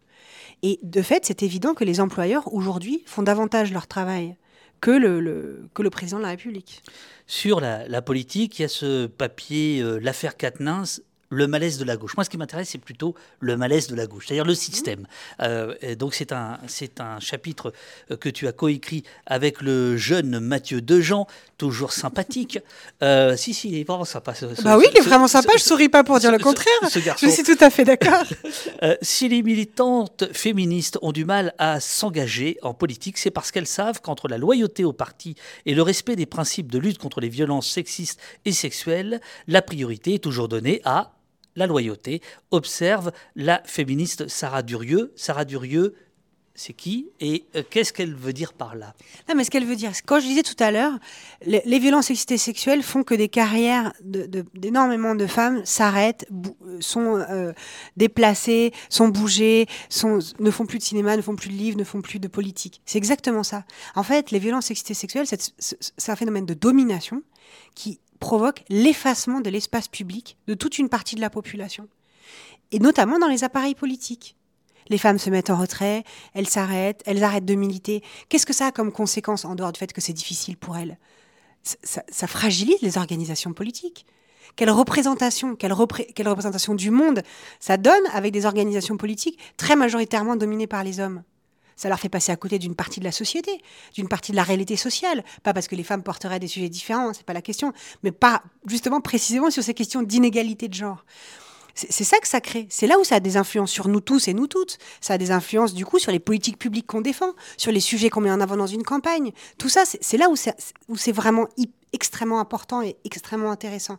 C'est ça qu'elle veut dire, Sarah Durieux. Elle, dit exactement que euh, on sait, les femmes savent elles ont appris, en tout cas, elles, en font l'expérience en réalité. C'est ce qu'elles nous rapportent, hein, nous, quand on, les interroge, du fait qu'elles savent que si elles dénoncent dans les partis politiques, c'est elles qui vont disparaître. Mais c'est vrai dans les entreprises aussi, hein, très massivement. Hein, c'est pas uniquement dans les partis politiques. Mais encore une fois, dans les partis politiques, ça a des influences sur toute la société. Donc c'est là où moi je trouve que c'est un poste d'observation essentiel. Et, ça, c'est un, un, nœud et un nœud du problème, cet effacement de la vie publique est, vraiment pour moi ouais, une catastrophe.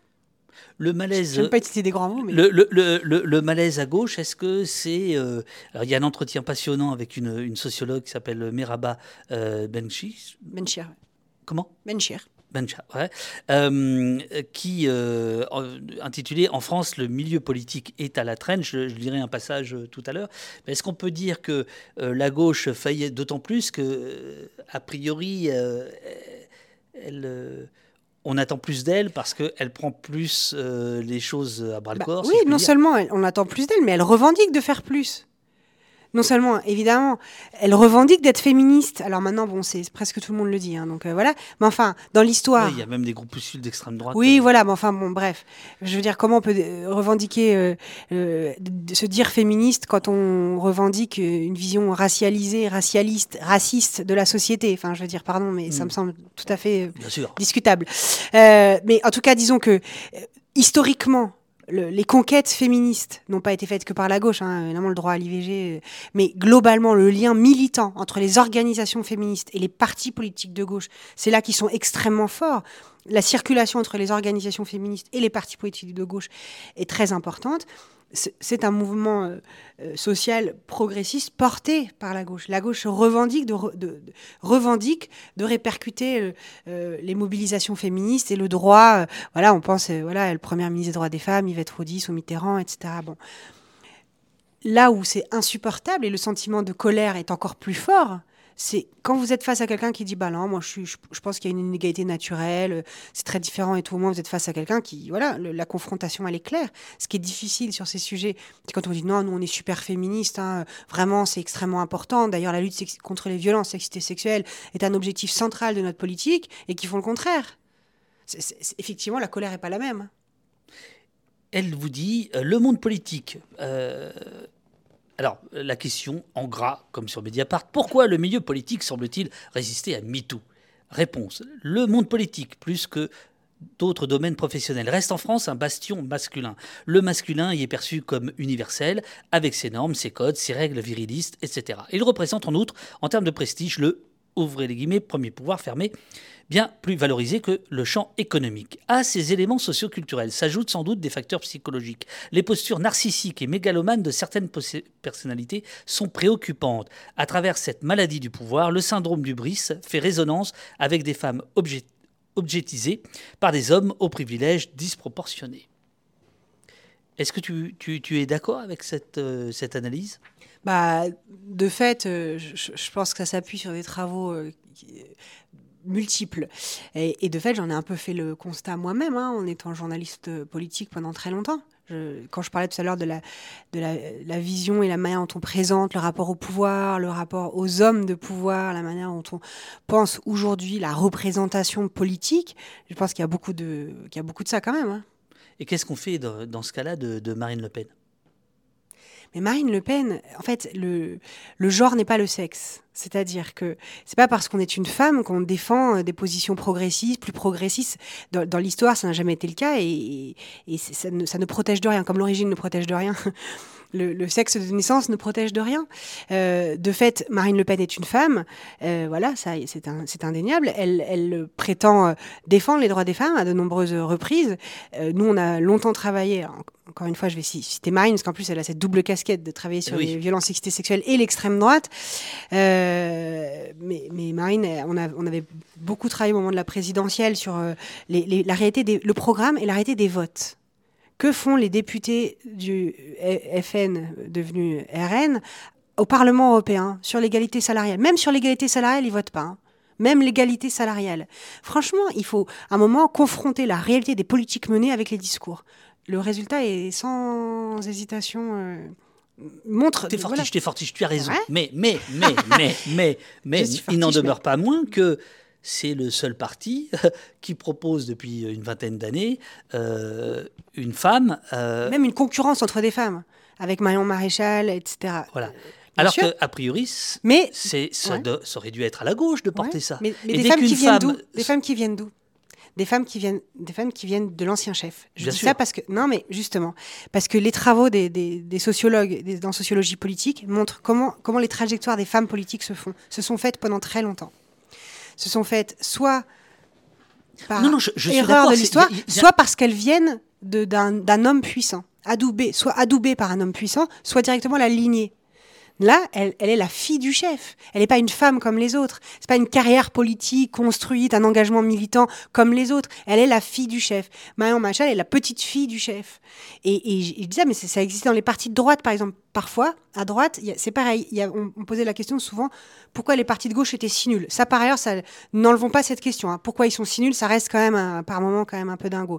Mais à droite, par exemple, on voyait parfois plus de femmes émerger dans le- l'espace public, parmi les ministres, je pense des femmes qui ont occupé des postes de, de- très importants de responsabilité. Par exemple, Michel Alliot-Marie rentrait aussi dans cette catégorie. Non, mais de femmes qui ont occupé des postes régaliens, voilà, qui ont eu des, des- voilà, des, des trajectoires politiques quand même ah, impressionnantes. Ministre de l'Intérieur sous, Ministre de la l'Intérieur, fe- sous Tarnac. Exactement, et ministre de la Défense euh, au moment de la Révolution tunisienne. Euh, un pa- tout un parcours. Mais ce que je veux dire, c'est pareil. C'est- C'est c'est- c'est des femmes qui se sont inscrites dans des histoires familiales et de protection familiale ou de la protection du chef. D'où on en voyait parfois plus à droite qu'à gauche. Car à gauche, il y a moins ce système-là. Mais du coup, la gauche, la fausse égalité de gauche, c'est celle qui ne prend pas en compte comment pensez-nous de gauche, on pourrait être sexiste. Oh non, ça n'existe pas. Cette absence de réflexion sur la position qu'on occupe à gauche a créé le fait que parfois, la gauche était plus en retard euh, sur la, trajectoires politiques de femmes que la droite. À, à cette exception près qu'elle respecte mieux la parité que la droite, qui a plus de sanctions financières. Est-ce que ça veut dire que Clémentine Autain, euh, Sandrine Rousseau, euh, Marine Tondelier n'ont aucune chance? Bah, j'espère pas, j'espère que ça va changer. Enfin, celle-là ou, celle-là ou d'autres, je sais pas si elles ont aucune chance. J'ose espérer quand même que ça, change, que ces représentations évoluent. Je pense que c'est tout ça qui se joue en ce moment. En ce moment, et bah, voilà, hein, c'est-à-dire que c'est là où MeToo va bien au-delà de la question des violences sexistes sexuelles. C'est-à-dire vraiment interroge nos propres positions, les, représentations de genre, et, peut-être que ça évolue. On voit bien qu'à la fois ça bouge, mais que les résistances s'organisent et sont très fortes. La société française doit s'engager dans un vaste processus de déconstruction, entretien Christelle avec... Tarot. Christelle Tarot, historienne là, là encore, euh, entretien absolument euh, euh, euh, passionnant, euh, où il est question, le chat posait des questions euh, sur, le, sur, les, sur, les, sur les féminicides, euh, avec, euh, tu vois, c'est là où je te parle de cours de rattrapage. Je lis cette phrase et je la souligne, je la sursouligne.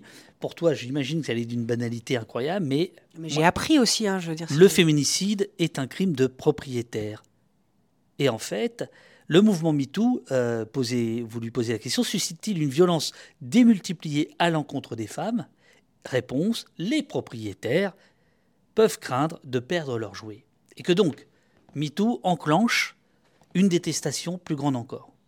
Bah, on voit, hein, le- on le constate dans les, dans les débats, dans le, la, la, la complainte de, de l'homme blanc fragilisé euh, sur sa propre position, etc. Il y a, il y a Ne exactement. regarde pas comme ça, s'il te plaît. Alors, dans ma tête, je visualisais un électeur de Donald Trump, parce qu'on a beaucoup raconté ça au moment Oui, de, d'accord.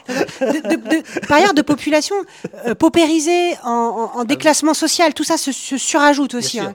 mais alimenté par des gens pas du tout euh, en, difficulté Les- les- sociale, par notamment des, les- le, le- le mouvement incel. euh, Exactement, les- mais les aussi par- célibataires involontaires qui Tout- considèrent que, voilà, tout à fait, que les mais femmes de- les détestent. Et ainsi de Voilà, suite. Exactement.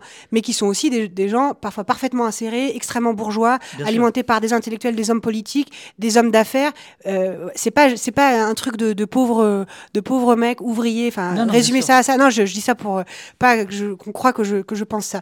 Pas du tout. C'est un, par exemple une organisation politique masculiniste e- extrêmement forte. En fait, oui, c'est pour ça que c'est un rapport de pouvoir et de domination. Pourquoi sinon Pourquoi c'est pas fini déjà?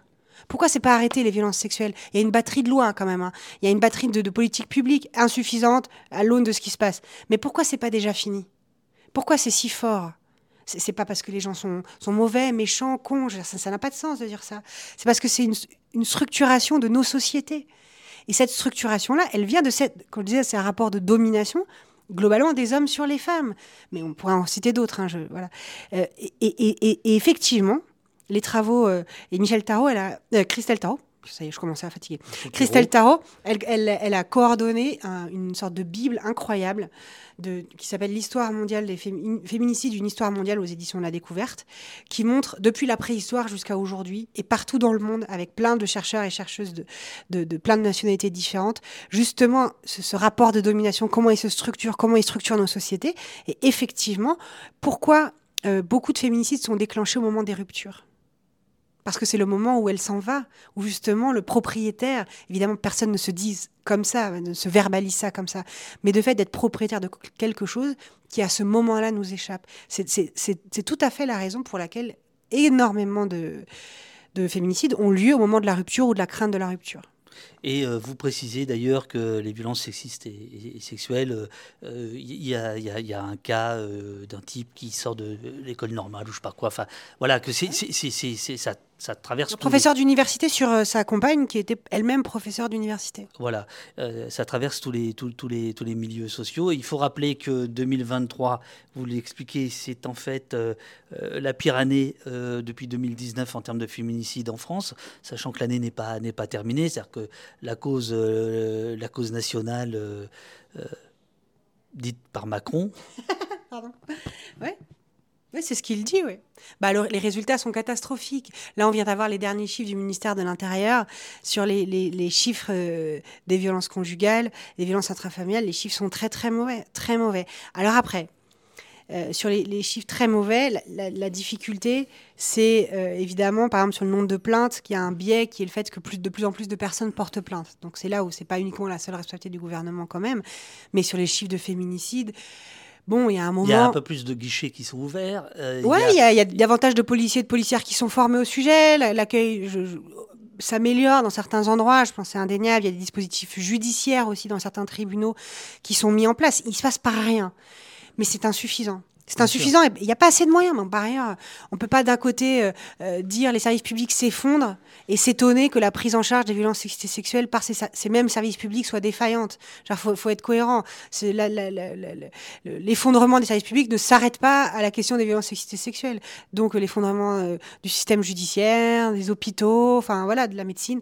Bon, bref, ont, des conséquences sur les, sur les victimes. Il n'y a pas les politiques publiques de casse de, des services publics d'un côté et les politiques publiques sur les violences sexuelles de l'autre. Ça peut pas marcher, ça va forcément ensemble. Alors, à contrario euh, il est 10h23, on a encore une vingtaine de minutes, il y a plusieurs questions du chat que je voudrais vraiment te poser qui sont remontées là par, euh, par, euh, par Pauline. Tout va bien? Tu veux un peu d'eau tu veux... ça va. Ça, va? Je commence à inverser les prénoms, à me tromper et tout. C'est bon, c'est bon, c'est le moment où ça, c'est le moment où, où, les choses où sont. Je vais déraper. Où tu vas.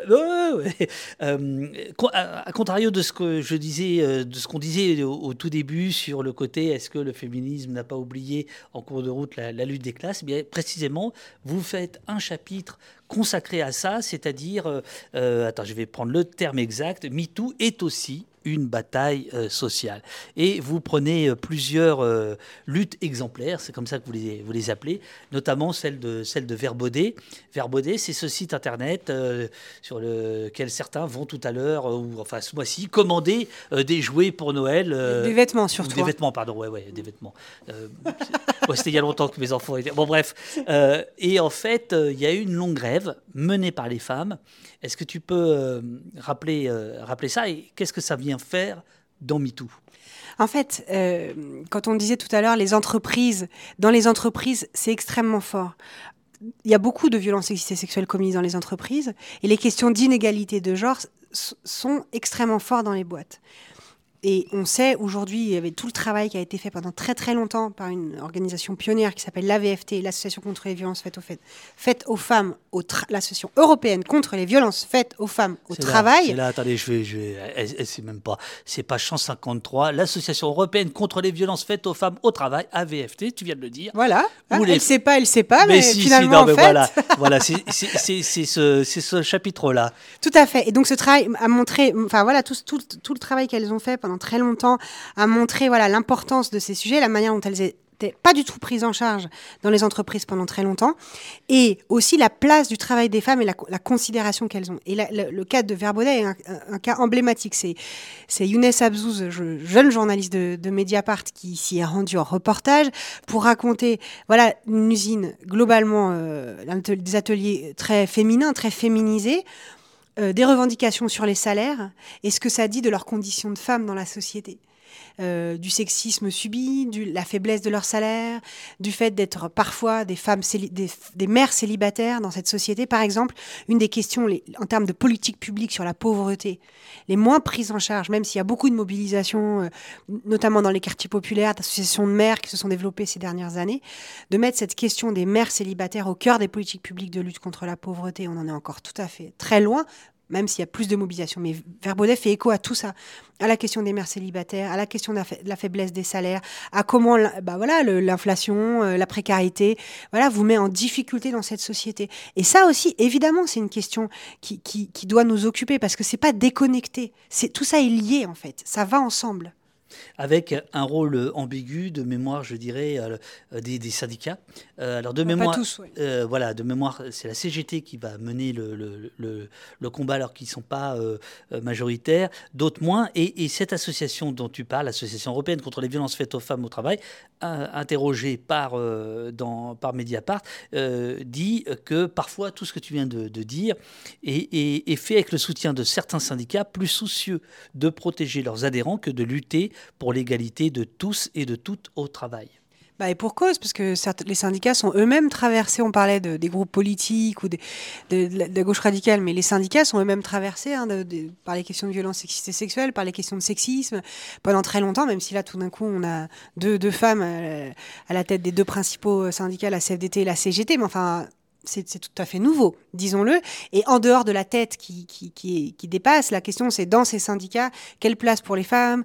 Encore une fois, je donne les femmes, mais on pourra avoir les mêmes discussions sur les autres questions minoritaires. Tu dis c'est tout à fait nouveau, euh, avec un petit sourire. Tu, tu, tu penses que c'est de l'affichage ou tu penses que Non, je pense que c'est positif. C'est juste que ça faut pas s'arrêter là, quoi. C'est-à-dire que c'est pas parce que c'est Marie-Lise Léon et Sophie Binet à la tête de la CFDT et de la CGT qu'il n'y a plus de problème de sexisme dans le syndicalisme français. Je, pense que ce serait tout à fait. Non, je pense que c'est des signaux euh, positifs. Je pense que des hommes organisent leur succession. Alors là, je parle pour la CFDT, parce que la CGT, c'était pas prévu comme ça. Mais c'était prévu que ce soit une femme quand même. Hein. que les, deux, que deux, que deux bonhommes, quoi, et organiser leur succession pour que des femmes leur succèdent, quelque chose de tout à fait nouveau, en réalité. Et par ailleurs, dans le cas de Sophie dans le cas de Sophie Binet, c'est quelqu'un qui a beaucoup travaillé sur ces sujets, les violences sexuelles à la CGT, et ce ne l'a finalement pas pénalisé dans, son, dans, sa, dans la position et l'évolution de sa carrière, si on peut dire, syndicale. Donc ça aussi, c'est des points que je trouve intéressants. Je dis juste que faut pas, ça suffit pas à dire qu'il n'y a plus de problème. Enfin, le truc de parité où on affiche deux personnes, c'est tout à fait insuffisant pour aller en profondeur, parce qu'on sait aussi comment les syndicats peinent à gérer ces affaires d'accusation de, violence sexuelle. Euh, la CGT en a été traversée encore récemment je, j'accélère. Il y a le chapitre. non, non, c'est pas toi, c'est, c'est, c'est, moi, c'est moi, c'est moi.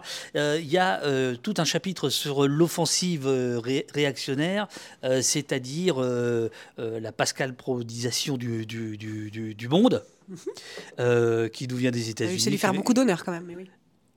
Ah bah écoute, euh, hier on a appris que CNews talonnait euh, BFM.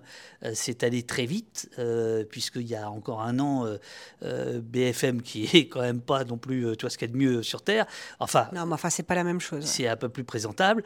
là, ça y est, ils font jeu égal. Enfin, je veux dire, là, on est quand même. Enfin, il me semble que c'est un fait de société. Donc oui, non, je pense. Non, non, c'est très inquiétant. C'est juste que je. Oui, oui, tu as raison. Non, non, c'est juste que comme il a manifestement un un ego très important. J'essayais moi-même de ne pas contribuer à ça. Mais oui, oui.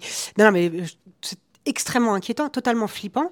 Et si on prend nos sujets, mais euh, voilà, non, mais j'ai vu hier l'extrait lunaire de Pascal Pro sur l'affaire de Crépol, complètement dingue, euh, et de la mise en cause du travail journalistique sur les violences sexistes sexuelles. C'est sûr que et sur MeToo, quand on parle de l'organisation de discours médiatiques, politiques, masculinistes d'extrême droite euh, ou extrêmement réactionnaire, bah, CNews est en plein dedans, hein, c'est sûr.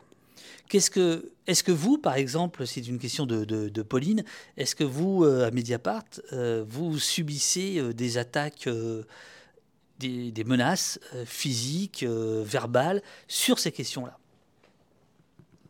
Euh, sur ces questions-là, euh, bah oui, bah oui, ça arrive, euh, ça, ça peut arriver. non, mais des menaces, bon, bah, sur les réseaux sociaux, ça, peut arriver, oui, ça peut arriver. C'est pas sur ça qu'on en reçoit le plus. C'est sur l'extrême droite. C'est sur l'extrême droite. Et celui qu'on reçoit le plus, c'est Edoui Plenel, de toute façon. Qui reçoit un nombre de menaces incalculable, mais suivi de Fabrice Arfi ou, Marine aussi. Et Marine euh, a subi plus de menaces, de menaces très inquiétantes de la part de l'extrême droite sur les sujets liés à l'extrême droite que sur ces questions. Mais peut-être j'oublie quelque chose et je, je m'en voudrais, mais après voilà, c'est le comment dire, c'est le, le quotidien. C'est le lot commun. C'est le lot commun, voilà. Le lot commun. Et donc cette, cette offensive, cette contre-offensive euh, réactionnaire, euh, où est-ce que selon toi elle porte? En fait, elle, elle euh, tu veux dire là où elle marche? Oui, là où elle marche. Là non, je pense que là où elle marche, bah, je pense qu'elle marche dans une partie de la sphère médiatique. Hein. Euh, quand on voit sur le service public euh, Luc Besson, euh, sur lequel on avait fait toute une enquête avec Marine, invité en majesté, mettant en cause notre travail. Moi, que les gens soient invités après, qu'ils continuent à travailler, moi, c'est pas tellement mon problème, à vrai dire mais qu'ils mettent en cause le travail et les enquêtes journalistiques de Mediapart sans vraiment une immense contradiction et en posant comme victime dans l'espace public. Parce que c'est ça. Je reviens du coup à la, pardon, je fais la mort sociale, etc. Mais vraiment, moi, ce que je ne comprends ah, pas. Ça sent le Mediapart, là. Ça sent le 30 000 signes, là. Allez, vas-y, déroule, déroule ton enquête. plus court maintenant. Non, mais ce que je veux dire, c'est que. Moi, j'aime bien la boîte noire. Ce que je comprends pas, bah voilà, bah, ce que je ne comprends pas, moi, parfois, ouais, ça va plus vite. Ce que je, ce que je ne comprends pas, c'est, c'est pourquoi, quand on est mis en cause pour quelque chose, parfois que les faits ont été établis, etc. Pourquoi on ne fait pas profil bas? On ne dit pas, bah voilà, j'ai merdé, je vais réfléchir, je vais changer, je vais bouger. En fait, c'est ça, voilà, pardon, c'est ça que je. Moi, j'ai pas de problème. Moi, je veux pas que les gens ils disparaissent. En fait, ça m'intéresse pas. C'est pas mon sujet. Puis ça ne à titre de conviction personnelle, ça ne m'intéresse pas. Enfin, je, je, suis pas d'accord avec ça. Mais pourquoi les gens arrivent en pensant qu'ils ont toujours été victimes de quelque chose d'injuste, que des femmes se sont liées contre lui, contre eux, pour leur nuire de manière injustifiée? C'est quand même fou, hein C'est vraiment ce, ce, ce, discours tout le temps. Ça, on l'entend dans l'espace médiatique de manière extrêmement forte. L'idée que quand même que ça va un peu trop loin, que ça a un peu dérapé que, c'est, que, que, que quand même on pourrait pas arrêter de nous emmerder avec ces histoires et tout, je pense a, eu de la prise très forte. Et par ailleurs, autre point, ça vient, ça, crée des, effets extrêmement violents euh, qui sont bien au-delà des discours médiatiques. Euh, et on, tenait aussi à la rappeler dans le livre, on a des attaques aujourd'hui sur des centres de, défense des droits des personnes LGBT dans plein de villes de France qui sont attaqués avec des pavés balancés dans les vitrines, des menaces de mort dans la boîte aux lettres, euh, dans plusieurs villes. Hein. Franchement, c'est très, très, très inquiétant. C'est notamment euh, tout le travail qu'a fait David Perrotin, euh, journaliste de Mediapart, sur ces, sur ces questions et aussi des lectures euh, faites par des dragues dans des bibliothèques qui sont empêchées parce que l'extrême droite se mobilise. On l'a vu en Bretagne, on l'a vu à, Bordeaux par exemple. C'est grave en fait. C'est des atteintes à la liberté d'expression, à la liberté de création. C'est des atteintes à des centres d'accompagnement de personnes LGBT. enfin, je veux dire, c'est pas rien. Et tout ça, tous ces discours, ils ont fait qu'à la fin, c'est pas que des discours, c'est assorti d'une vraie offensive politique. Ils ont fait que Donald Trump, en nommant les juges à la Cour suprême, au fur et à mesure, et toute l'offensive, toute l'organisation du système judiciaire américain, de cette partie politique, de, cette aile du Parti républicain très opposée à l'IVG, dans la nomination des juges petit à petit, a créé les conditions pour que le système judiciaire avec la Cour suprême des États-Unis vienne casser l'autorisation fédérale du droit à l'IVG. les conséquences sont graves aujourd'hui. La France, euh, me semble-t-il, ne, reconnaît pas. Euh, je vais prendre la, question euh, très, précisément, parce que c'est une question de Pauline, encore. Est-ce que le fait que la France refuse une définition européenne du viol, assise sur la notion de consentement, vous surprend? Qu'est-ce que cela veut dire sur notre pays? En quoi est-ce important? Alors c'est tout un débat effectivement sur une, directive en cours de, de discussion au niveau européen sur qui dont l'objet principal n'est pas celui-là, mais qui, dans le cadre de son examen, enfin c'est un peu technique, euh, propose une définition du viol qui n'est pas du tout la définition française du viol. Dans le droit français, euh, le, viol est défini par contrainte ou par surprise. Euh, il n'y a pas de notion de consentement qui existe dans le droit. Sur ce point, il y a un gros débat, y compris parmi les féministes, sur faut-il mettre le consentement dans la loi? Parce que vers qui on pose la responsabilité. La responsabilité est-elle d'avoir dit non ou de ne pas avoir dit non, d'avoir consenti ou pas consenti, ou la responsabilité est-elle celle du point de vue de l'agresseur Donc il y a tout un débat autour de ça, un débat philosophique, politique, mais aussi juridique, qui n'est pas, euh, qui n'est pas très simple. Euh, tout en étant conscient que le droit aujourd'hui est aussi très critiqué en fait, il y a deux, c'est pareil sur le droit, il y a deux options. Soit on considère qu'il faut le changer justement, le clarifier, le rendre plus, mettre la notion de consentement dans la loi. Soit on considère qu'en fait aujourd'hui tout est, tout y est, tout est possible, simplement il n'est pas bien appliqué. Et il y a une bagarre, en fait, enfin une bagarre, une bagarre au sens positif, hein, intellectuelle. une intellectuelle, juridique, militante, en fait, sur cette double question. Et la question de la directive européenne, elle, arrive un peu au croisement de tout ça. Bon, quant à la position française, elle, elle, est à la fois le produit de ça et à la fois de l'indifférence des politiques publiques sur le sujet. Je, sans vouloir désagréable. On, tu parlais de Trump, euh, faisons juste en face, Poutine, euh, vous rappelez une phrase absolument incroyable. Euh, comment s'étonner que Vladimir Poutine ait parlé de Volodymyr Zelensky comme d'une femme et d'une femme qu'il faudrait soumettre La phrase prononcée le 8 février 2022, deux semaines avant le déclenchement de la guerre en Ukraine, était la suivante. Que cela te plaise ou non, à toi de le supporter, ma belle. Et en fait, il s'agit d'un détournement d'une chanson, enfin d'un coup, oui, voilà, euh, chanson scabreuse, euh, dans la tombe, elle dort ma belle, je m'incline et je te pèse, euh, que oui ou non cela te plaise, à toi de le supporter ma belle. Pourquoi je parle de tout ça? C'est parce que la, rhétorique criminelle, la guerre, évidemment, on le voit encore là en ce moment, a un rapport avec la domination masculine, c'est-à-dire le pire du mec sort, et vous consacrez un chapitre euh, là-dessus. il y a cette phrase euh, que euh, qu'il prononce, qu'il prononce aussi, si j'ai bien compris, devant Macron. Exactement. quelques temps plus tard, j'étais étonné de, voir que ça revient à deux, à deux reprises. En fait, ça revient souvent dans les discours de Poutine. Il y a non seulement sur, sur Zelensky et sur l'Ukraine, en fait, qui serait en réalité J'essaye de ne pas dire de, gros mots. non, mais en gros, il y a l'idée qu'en gros, c'est le poste avancé de la décadence de la civilisation occidentale. Qu'en gros, l'Ukraine a été pervertie par le, la civilisation occidentale. Donc, la civilisation occidentale, aka les droits des femmes, les droits des personnes LGBT. Donc, ça, c'est la décadence, en gros, de l'ordre familial traditionnel, de la puissance de l'homme dominant dans sa famille, le chef de famille. Enfin, vraiment, c'est ça qu'il dit, hein, tout ça. Il, le dit, je, enfin, je, je paraphrase, mais c'est vraiment au cœur de la rhétorique de la critique de, de, Poutine, de l'Occident de manière générale, qu'il applique à l'Ukraine. L'Ukraine étant considérée comme la prostituée de, de, de, l'Occident. Euh, non, mais je dis ça parce que par ailleurs, mon prostituée n'est pas une insulte, mais bon, voilà. C'est ça, j'ai cherché une autre expression depuis tout à l'heure, mais c'est ça qu'il dit. C'est pas ce mot-là qui est prononcé. Non, exactement. C'est l'insulte de ce mot-là. Tout à fait. Mais, euh, mais bref, en tout cas, tout ça pour dire que c'est. Et ça, ça montre aussi, mais on l'a vu, hein, quand ces questions-là, c'est pas juste une petite histoire comme ça. Dans le fond de la rhétorique politique de l'extrême droite ou de la droite hyper nationaliste, il y a une dimension masculiniste extrêmement forte. Donald Trump, Bolsonaro, Erdogan, Poutine, et dans les régimes qu'on trouve en Afghanistan, en Iran. C'est une rhétorique hyper puissante politiquement. Et non seulement elle est puissante politiquement, mais elle a des effets dans la vie des gens. Elle a des effets sur le droit des femmes russes, par exemple. Elle a des effets en Ukraine. Pimiko nous dit soit on est une maman, soit une travailleuse du sexe pour Poutine, euh, comme pour tous les réacs. Tout à fait, c'est un bon résumé. Alors, à propos de, résumé, voilà, c'est le, le, chat. Euh, je vais prendre quelques questions au, dé, au débeauté. Euh, il y a, oh, la vache, Hiroshima, Hiroshima, qui nous demande Bonjour, à quand un MeToo incluant les enfants victimes que l'on n'entend pas?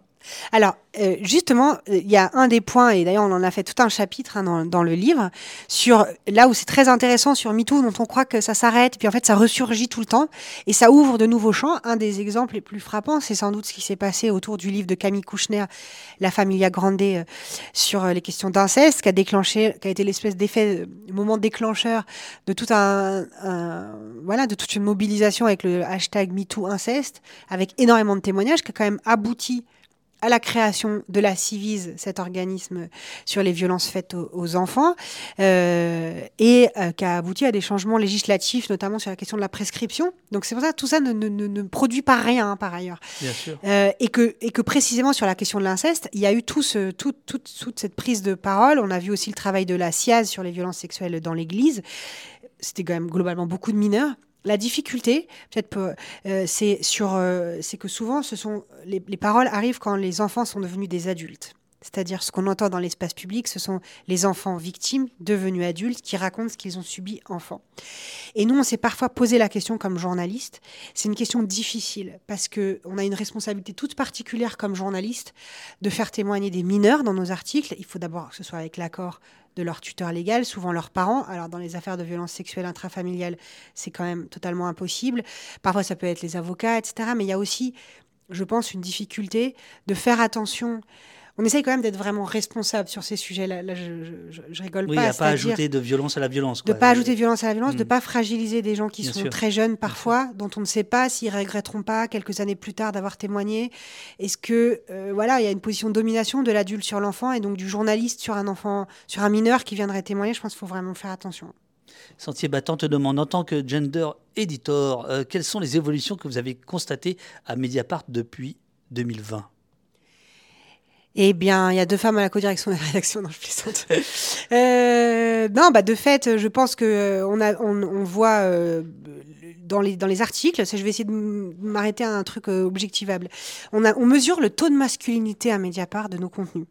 C'est venu d'un travail fait par des chercheurs de, l'IEP de, Grenoble, emmené par Gilles Bastin notamment, euh, qui est venu examiner les contenus de Mediapart depuis sa création et de calculer le taux de masculinité, c'est-à-dire le nombre de personnes euh, présentées comme hommes ou de personnes présentées comme femmes dans les articles et d'avoir le résultat. Le résultat était très mauvais, conforme au reste de la presse, c'est-à-dire à peu près 75-25. Euh. Tu veux dire que parmi vos interlocuteurs ou ça va plus que ça? Oui, Parmi nos interlocuteurs, ouais. ou même les personnes qu'on cite, enfin qu'on cite, dont on cite le nom. D'accord. Euh, et donc c'était très mauvais. Ouais, Mediapart faisait pas mieux que le reste à peu près, enfin un peu mieux que certains, mais enfin globalement pas terrible. Hein. Donc 75-25, c'est pas ouf. Hein. Euh, et on a du coup développé grâce à camarades du service marketing un petit outil en interne qui permet de suivre, de continuer à suivre ce chiffre, cette donnée. Encore une fois, qui est une donnée parmi d'autres. Hein, ça suffit pas, voilà, et de voir que ça s'améliore d'année en année, ça s'améliore. Ça s'améliore, je pense, grâce au sujet qu'on traite, c'est-à-dire on varie davantage de sujets et donc du coup bah ça fait un peu évoluer la question. Et une prise de conscience générale. C'est quand même. Bon, c'est là où euh, je ne veux pas nous envoyer des fleurs, mais de fait, on est quand même dans une rédaction où cette, préoccupation et cette question est largement partagée. Ça peut pas être trois, meufs dans leur coin qui se décident, on va faire un, on va tout d'un coup, on va changer nos pratiques journalistiques, on va faire bouger. Ça, ne peut pas marcher. C'est épuisant non seulement c'est pas perdu d'avance parce que ça, produit toujours des choses, mais c'est épuisant. Nous, on est dans une situation hyper privilégiée. C'est quand même c'est quelque chose qui, évidemment, il y a des résistances. Évidemment, tout le monde ne le fait pas de la mm. même manière, mais il y a quand même un accompagnement général et un investissement général très fort. Il n'y a pas de paroles sexistes euh Mais si, en fait, bien sûr que si. Et moi, il je, y en a pas, il y en a mille fois moins qu'ailleurs, je pense. Voilà. Mais bien sûr que ça existe. Bien sûr, d'ailleurs, on n'est pas dans une bulle en dehors du monde. C'est pour ça que moi, je suis très tranquille avec ça. C'est-à-dire que on peut pas dire que c'est un fait de société et qu'il y ait des endroits de la société qui y échappent. Ça n'a pas de sens. Donc la question, c'est qu'est-ce qu'on fait pour que ça aille mieux? C'est pas de se dire, faut pas s'accabler. Hein. Bien sûr, on a eu, des procédures hein, euh, disciplinaires, on a eu des enquêtes internes. On a aussi tous les ans des formations, euh, tous les ans ou presque, euh, sur la prévention des violences sexistes et sexuelles dans l'entreprise, qui sont suivies par la quasi-totalité quasi-totalité, parce que si jamais il y en a un ou deux qui l'ont pas fait, des salariés du journal, y compris euh, de la direction. Il y a des références sur les violences sexistes et sexuelles tout ça, c'est des choses qui sont prévues dans le droit du travail, qui existent, que les entreprises peuvent utiliser. C'est si elles ne le font pas qu'elles sont coupables. Si on met en place les dispositifs, la question c'est ensuite, bah voilà, évidemment qu'il peut y avoir des, des âneries de fait. C'est une des questions qui est portée par les 59 propositions euh, de la presse indépendante, qui a déposé, euh, voilà, on avait fait le, le live euh, la semaine dernière, et il y a une de ces, une de ces dispositions, c'est celle-ci, celle que vous, vous appliquez à Mediatar. Média, Mediapart. mais oui. N'importe quoi. Mediatart, le, le, le, média de la restauration. euh, Lucopat vous demande combien de condamnations pour violence psychologique au sein du couple depuis la promulgation de la loi sous Sarkozy? Eh bien, je n'ai pas la réponse à cette question. C'est une excellente question, car je, ah, Pas chez les cons ici. Non, ouais, je vois ça. Et euh, d'ailleurs, à tel point que je n'ai pas la réponse, mais euh, je, je, promets de la chercher. Euh, alors, alors, traiter euh, les, euh, les, violences euh, sexistes et, sexuelles. Quand il n'y a pas de preuves matérielles, comment faire la, à part des choses entre les enfin, vu les traumatismes de la victime présumée et la nécessité d'établir les faits? Eh bien, d'ailleurs, le traumatisme est très variable hein, sur les violences sexistes et sexuelles. Toutes les victimes ne sont pas traumatisées, toutes ne sont pas traumatisées de la même manière. Je, le glisse en passant. Il n'y a pas non plus de, de bréviaire obligatoire, du passage obligatoire de, de, comment on doit être une victime. Euh, eh bien, on, le, alors c'est un travail très classique de journaliste, de ce point de vue-là, de recoupement recouper des témoins, des éléments, par exemple. C'est très rare. Alors évidemment, il y, a la situation catastrophe où il est arrivé quelque chose à quelqu'un, on n'en doute pas par principe, c'est pas la question. Hein. De toute façon, c'est pas notre objet, ça. Euh, euh, où elle en a jamais parlé à personne, il y a aucun témoin, elle n'a jamais écrit nulle part, il y a rien. Bon, bah là, clairement, journalistiquement, vous êtes clairement, vous allez être coincé. Mais c'est très rare ce cas de figure. La plupart du temps, euh, les personnes concernées s'en sont ouvertes, parfois pas tout à fait jusqu'au bout, mais au moins un peu auprès de leurs proches, auprès d'un ami, dans un journal intime, euh, dans un mail, dans un message, auprès de leur famille. Et nous, c'est tout ce petit puzzle qu'on essaye de reconstituer. Parfois, encore une fois, on n'y arrive pas, mais plein de fois, on y arrive parce que, voilà, encore une fois, il y a souvent des éléments matériels. Le journal intime, nous, ça nous est arrivé plusieurs fois. Mhm. Évidemment, c'est pas une. Bah, par ailleurs, on n'est pas dans un tribunal, hein, c'est pas une preuve définitive mais c'est quand même un élément euh, de l'époque, quand, même, euh, quand même intéressant. Euh, moi, je me souviens d'un des témoignages justement dans, les accusations visant Éric Zemmour. Donc, il y avait un journal intime, sa camarade de promotion universitaire à l'époque, parce que c'était très jeune, qui, euh, qui a accepté de me, parler, de remplir une attestation, de qui confirmait euh, le récit qui avait été fait, euh, d'autres éléments comme ça, de, de lieux, de vérification de lieux, d'endroits, de dates, de circonstances, qui, qui, nous permettent de pouvoir publier des témoignages, mais il y a des témoignages qu'on publie jamais parce que justement on n'arrive pas à faire ce travail de recoupement. Mr. Coltrane te pose la question que faire en tant qu'homme au-delà de la sphère privée? Quel mode de révolution? Tu as trois minutes. ouais, et ben, par ailleurs, bon, je, je, me, je, me, je, me sens pas, je me permettrais pas de, de donner des. des Allez, l'oracle, vas-y. Non, voilà, c'est ça, je ne sais pas. Non, mais je pense réfléchir, se questionner. Euh, euh, voilà, c'est plus facile pour moi, par exemple, de dire, voilà, en tant que moi, personne blanche, de, de questionner ma propre position. Bah voilà, de questionner, de s'intéresser, de lire, d'écouter, de de, de, de, de, discuter avec les gens. Je trouve que c'est là, où, et de se mobiliser aussi, bien sûr. Euh, une dernière question concernant la gradation des violences. Euh, c'est Jeanne Debric qui te la pose. Une gradation des, sanctions, pardon, pas des violences, mais des sanctions, ça signifie qu'il y a des violences moins graves. Et on met de côté la progression dans le temps de la violence subie par les femmes dans le couple. C'est une violence qui s'installe. Comment les juger? Tout à fait. Alors, quand j'ai dit la gradation des violences et donc la gradation des sanctions, ça va quand même un peu avec. Euh, quand, je, dis, je disais aussi, il y a des violences moins graves que d'autres, mais quand je dis les petites violences sont quand même problématiques, et moi j'assume dans certaines enquêtes que les faits ne soient pas très graves. Je, prends un exemple, Sophie Boutboul, qui était dans ce même canapé récemment, a fait une enquête sur le cinéaste Philippe Garel. Les accusations sont bien moins graves que celles euh, visant Gérard Depardieu dans l'enquête de Marine Turquie, par exemple.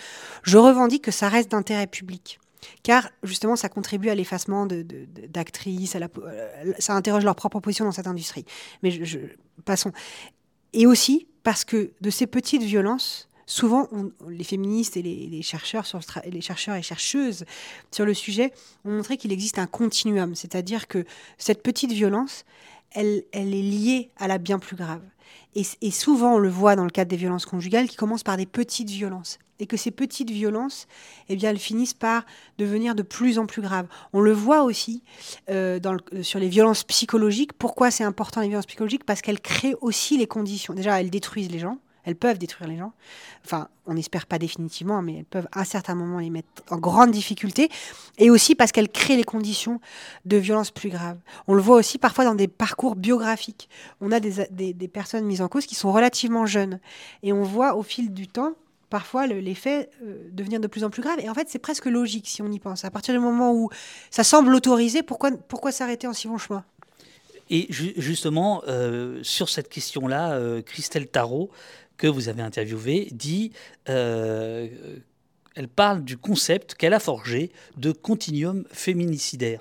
Exactement. Ça dit ça, ça dit que de la petite violence, de comment on parle des vêtements des filles quand elles sont gamines, ou, ou plus grandes d'ailleurs, alors euh, aux remarques sur le physique qui sont anodines, qu'on va dire ah, c'est pas grave, on peut plus rien dire, on peut plus rien faire, que de ces remarques-là, en fait, on va jusqu'au féminicide. Non pas que chaque personne faisant une remarque sur le, la tenue de quelqu'un va tuer une femme, c'est pas ça la question. Bien sûr. Mais que ce, cet, cet environnement-là de sexisme, en fait, que le sexisme, au bout du sexisme, il y a le féminicide, qui est un crime sexiste qu'est-ce qu'on a fait à la poste? Parce qu'on se fout de ma gueule vu que j'ai dit Mediatart. Donc maintenant c'est à la poste. Euh, qu'est-ce qu'on a fait euh, pendant presque deux heures, euh, tous ensemble, avec les gens du chat, avec et tous les deux? C'est moi qui dois répondre à cette question? Oui. Euh, bah, je sais pas, on a parlé d'un sujet intéress intéressant, enfin que moi je trouve intéressant, passionnant, qui pose plein de questions, qui est pas fini, qui est pas au bout et, et qui est très enthousiasmant journalistiquement. J'espère avoir, avoir communiqué cet enthousiasme. Voilà. Et on a fait quoi? On a fait du journalisme, non? Enfin, ça, c'est le tien, du coup. Le journalisme. Non, ça ne te va pas, cette réponse? Je devais pas répondre ça je ne sais plus. Tout va très bien, tout va très bien. Euh, tu as donc tu as un rendez-vous, ils t'attendent, là c'est ça, à 11h. Ouais. C'est quoi C'est la conf de rédac à 11h, non? Alors non, alors on fait la conf de rédac un peu plus tôt, parce que 11h, ça nous ferait des journées quand même un petit peu... Un petit peu longues. La conf de rédaction, donc c'est tous les jours, parce que je ne sais pas si... Euh, à Mediapart, comme dans beaucoup de quotidiens, euh, la discussion de l'ensemble de l'équipe sur euh, qu'est-ce qu'est-ce qu'on fait sur tel ou tel sujet, qu'est-ce qu'on met dans le journal du jour, dans, le journal, dans les jours qui viennent. Et non, à 11h30, j'ai une réunion avec les pigistes de Mediapart, euh, voilà, qui joue aussi un rôle très important dans le journal, bien sûr, et, euh, et avec lequel nous allons discuter des, un peu, on fait un point régulier sur les orientations éditoriales du journal. Oh, l'insulte, euh, te dit Sentier Battant, euh, je croyais, Dave que tu n'étais plus journaliste. Oh, c'est une, une, grande histoire. Euh, je ne me le considère plus comme tel, en effet. Bon, enfin, on s'en Ah fout. oui, non, mais ça dépend ce qu'on appelle le journalisme, quoi. Mais ouvrons pas ce débat. non, non, non. Voilà, passez un super moment avec vous, dit Lucopac. Merci beaucoup, dit Pimico. C'était vraiment très intéressant. Merci à vous. voilà, le livre, il est, il est ici. Ça, c'était Game qui le disait. Medbed nous dit euh, merci à vous et vive la presse libre. Euh, je suis streamer maintenant, ouais, c'est ça. Bravo à vous, euh, c'était top, Rudy et dit Robu. Mr. Coltrane, merci. Zalo, merci avec trois points d'exclamation. merci beaucoup, c'était passionnant, nous dit Elf. merci Lénaïg, nous dit Urial. Merci, nous dit Pinguet. Merci pour cet entretien, te dit. bah là, il y en a trop. Encore une super émission, merci beaucoup. J'ai raté le début, mais à réécouter d'urgence. Ce sera le replay sera là tout à l'heure. Merci pour cet entretien et euh, pour tout votre travail, vous dit, euh, te dit Marbre Brouille. Je comprends rien à vos pseudos, les gars. les gars et les filles, faites des efforts quand même, c'est pas possible. Merci, c'était bon d'entendre une parole de femme. Euh, alors, dit la Béline, la Béline, je sais pas si tu fais attention, mais j'essaie avec mes petits moyens. Et c'est pas. C'est une discipline. Voilà. Tu vois, exactement. Tout à l'heure, tu disais qu'est-ce qu'on fait, qu'est-ce qu'on ne doit pas faire, c'est difficile. Entre dire euh, c'est difficile et c'est une discipline. Exactement. En fait, euh, pendant très longtemps, on disait ah ben, on n'arrive pas à interviewer des femmes. Hein, aussi, et c'est vrai, hein, c'est plus difficile parce qu'elles s'autocensurent plus, elles, se, elles, elles, sont moins présentes aussi dans les sphères de pouvoir, elles, elles, publient moins de livres, elles font moins de conférences, elles sont moins visibles. Donc c'est vrai. Et aussi, elles, acceptent moins, elles, ont moins, elles sont moins à l'aise. Moi, je me suis beaucoup forcée au début hein, pour... Euh, voilà, là, je fais genre et tout, ça, ça va mieux, hein, mais ça a longtemps été difficile. Euh, et, par ailleurs, euh, on a des habitudes. On a des carnets d'adresses, on a des centres d'intérêt et des manières de, de, de, d'avoir envie, d'avoir envie d'inviter des gens. Euh, voilà, les, les recevoir, c'est avoir envie de, les écouter, etc. Bah, il y a des habitudes qui sont, qui sont mises en place. Mais on voit aujourd'hui que si on fait cet effort, on y arrive. Moi, je vois dans les invités, il y a quand même plein de, plein de femmes, hein, pour, euh, sans vouloir. Euh, non, non, mais. Je, je, je vois bien, je, je, je, me dis que ça doit être un effort. Enfin, que c'est le, le produit d'un effort, exactement c'est le produit d'un ouais d'une d'une attention je te dirais. Enfin voilà, tu voilà. vois ce qui fait mais que parfois il n'y a, a, a, que des filles toute une semaine parce et bah, que... et bah ouais. Mais quand c'était que des mecs on se disait pas oh mon dieu c'est dingue j'ai que des mecs. non, non. mais quand on a des filles on se dit oh, c'est quand même bizarre il y a que des filles dans ce team je, je dis ça mais on, je pourrais le dire exactement dans, dans Après, on se pose a... la question au journal de la même manière hein, c'est pas euh... Après il y a des domaines quand bien même vous vous êtes le contre-exemple Mediapart puisqu'il y a Camille Polony et euh, Pascal, Pascal Pascariello que je, je, te recommande d'inviter un jour. Sur Elle est invitée depuis trois ans, mais elle ne veut pas venir. Elle, elle est exclusivement pour Mediapart, celle-là. Je la- Elle m'énerve. Euh, dans ce que je veux dire, c'est que sur les questions, notamment euh, policières, qui étaient les questions qu'on menait au départ, maintenant on a vachement élargi, c'est quand même beaucoup des garçons. Alors que sur la justice, Beaucoup de filles. c'est beaucoup des filles. C'est marrant quand même. Il y a quand même euh, il y a encore du boulot, quoi. L'enquête sur la police versus euh, l'enquête sur la police. Bah oui, tout à fait. C'est très représentatif. Absolument. Euh, je te remercie infiniment, merci beaucoup. Je vais mettre la scène pause, je te raccompagne euh, et je te dis à très bientôt. Bah, merci beaucoup. c'est- C'était un plaisir.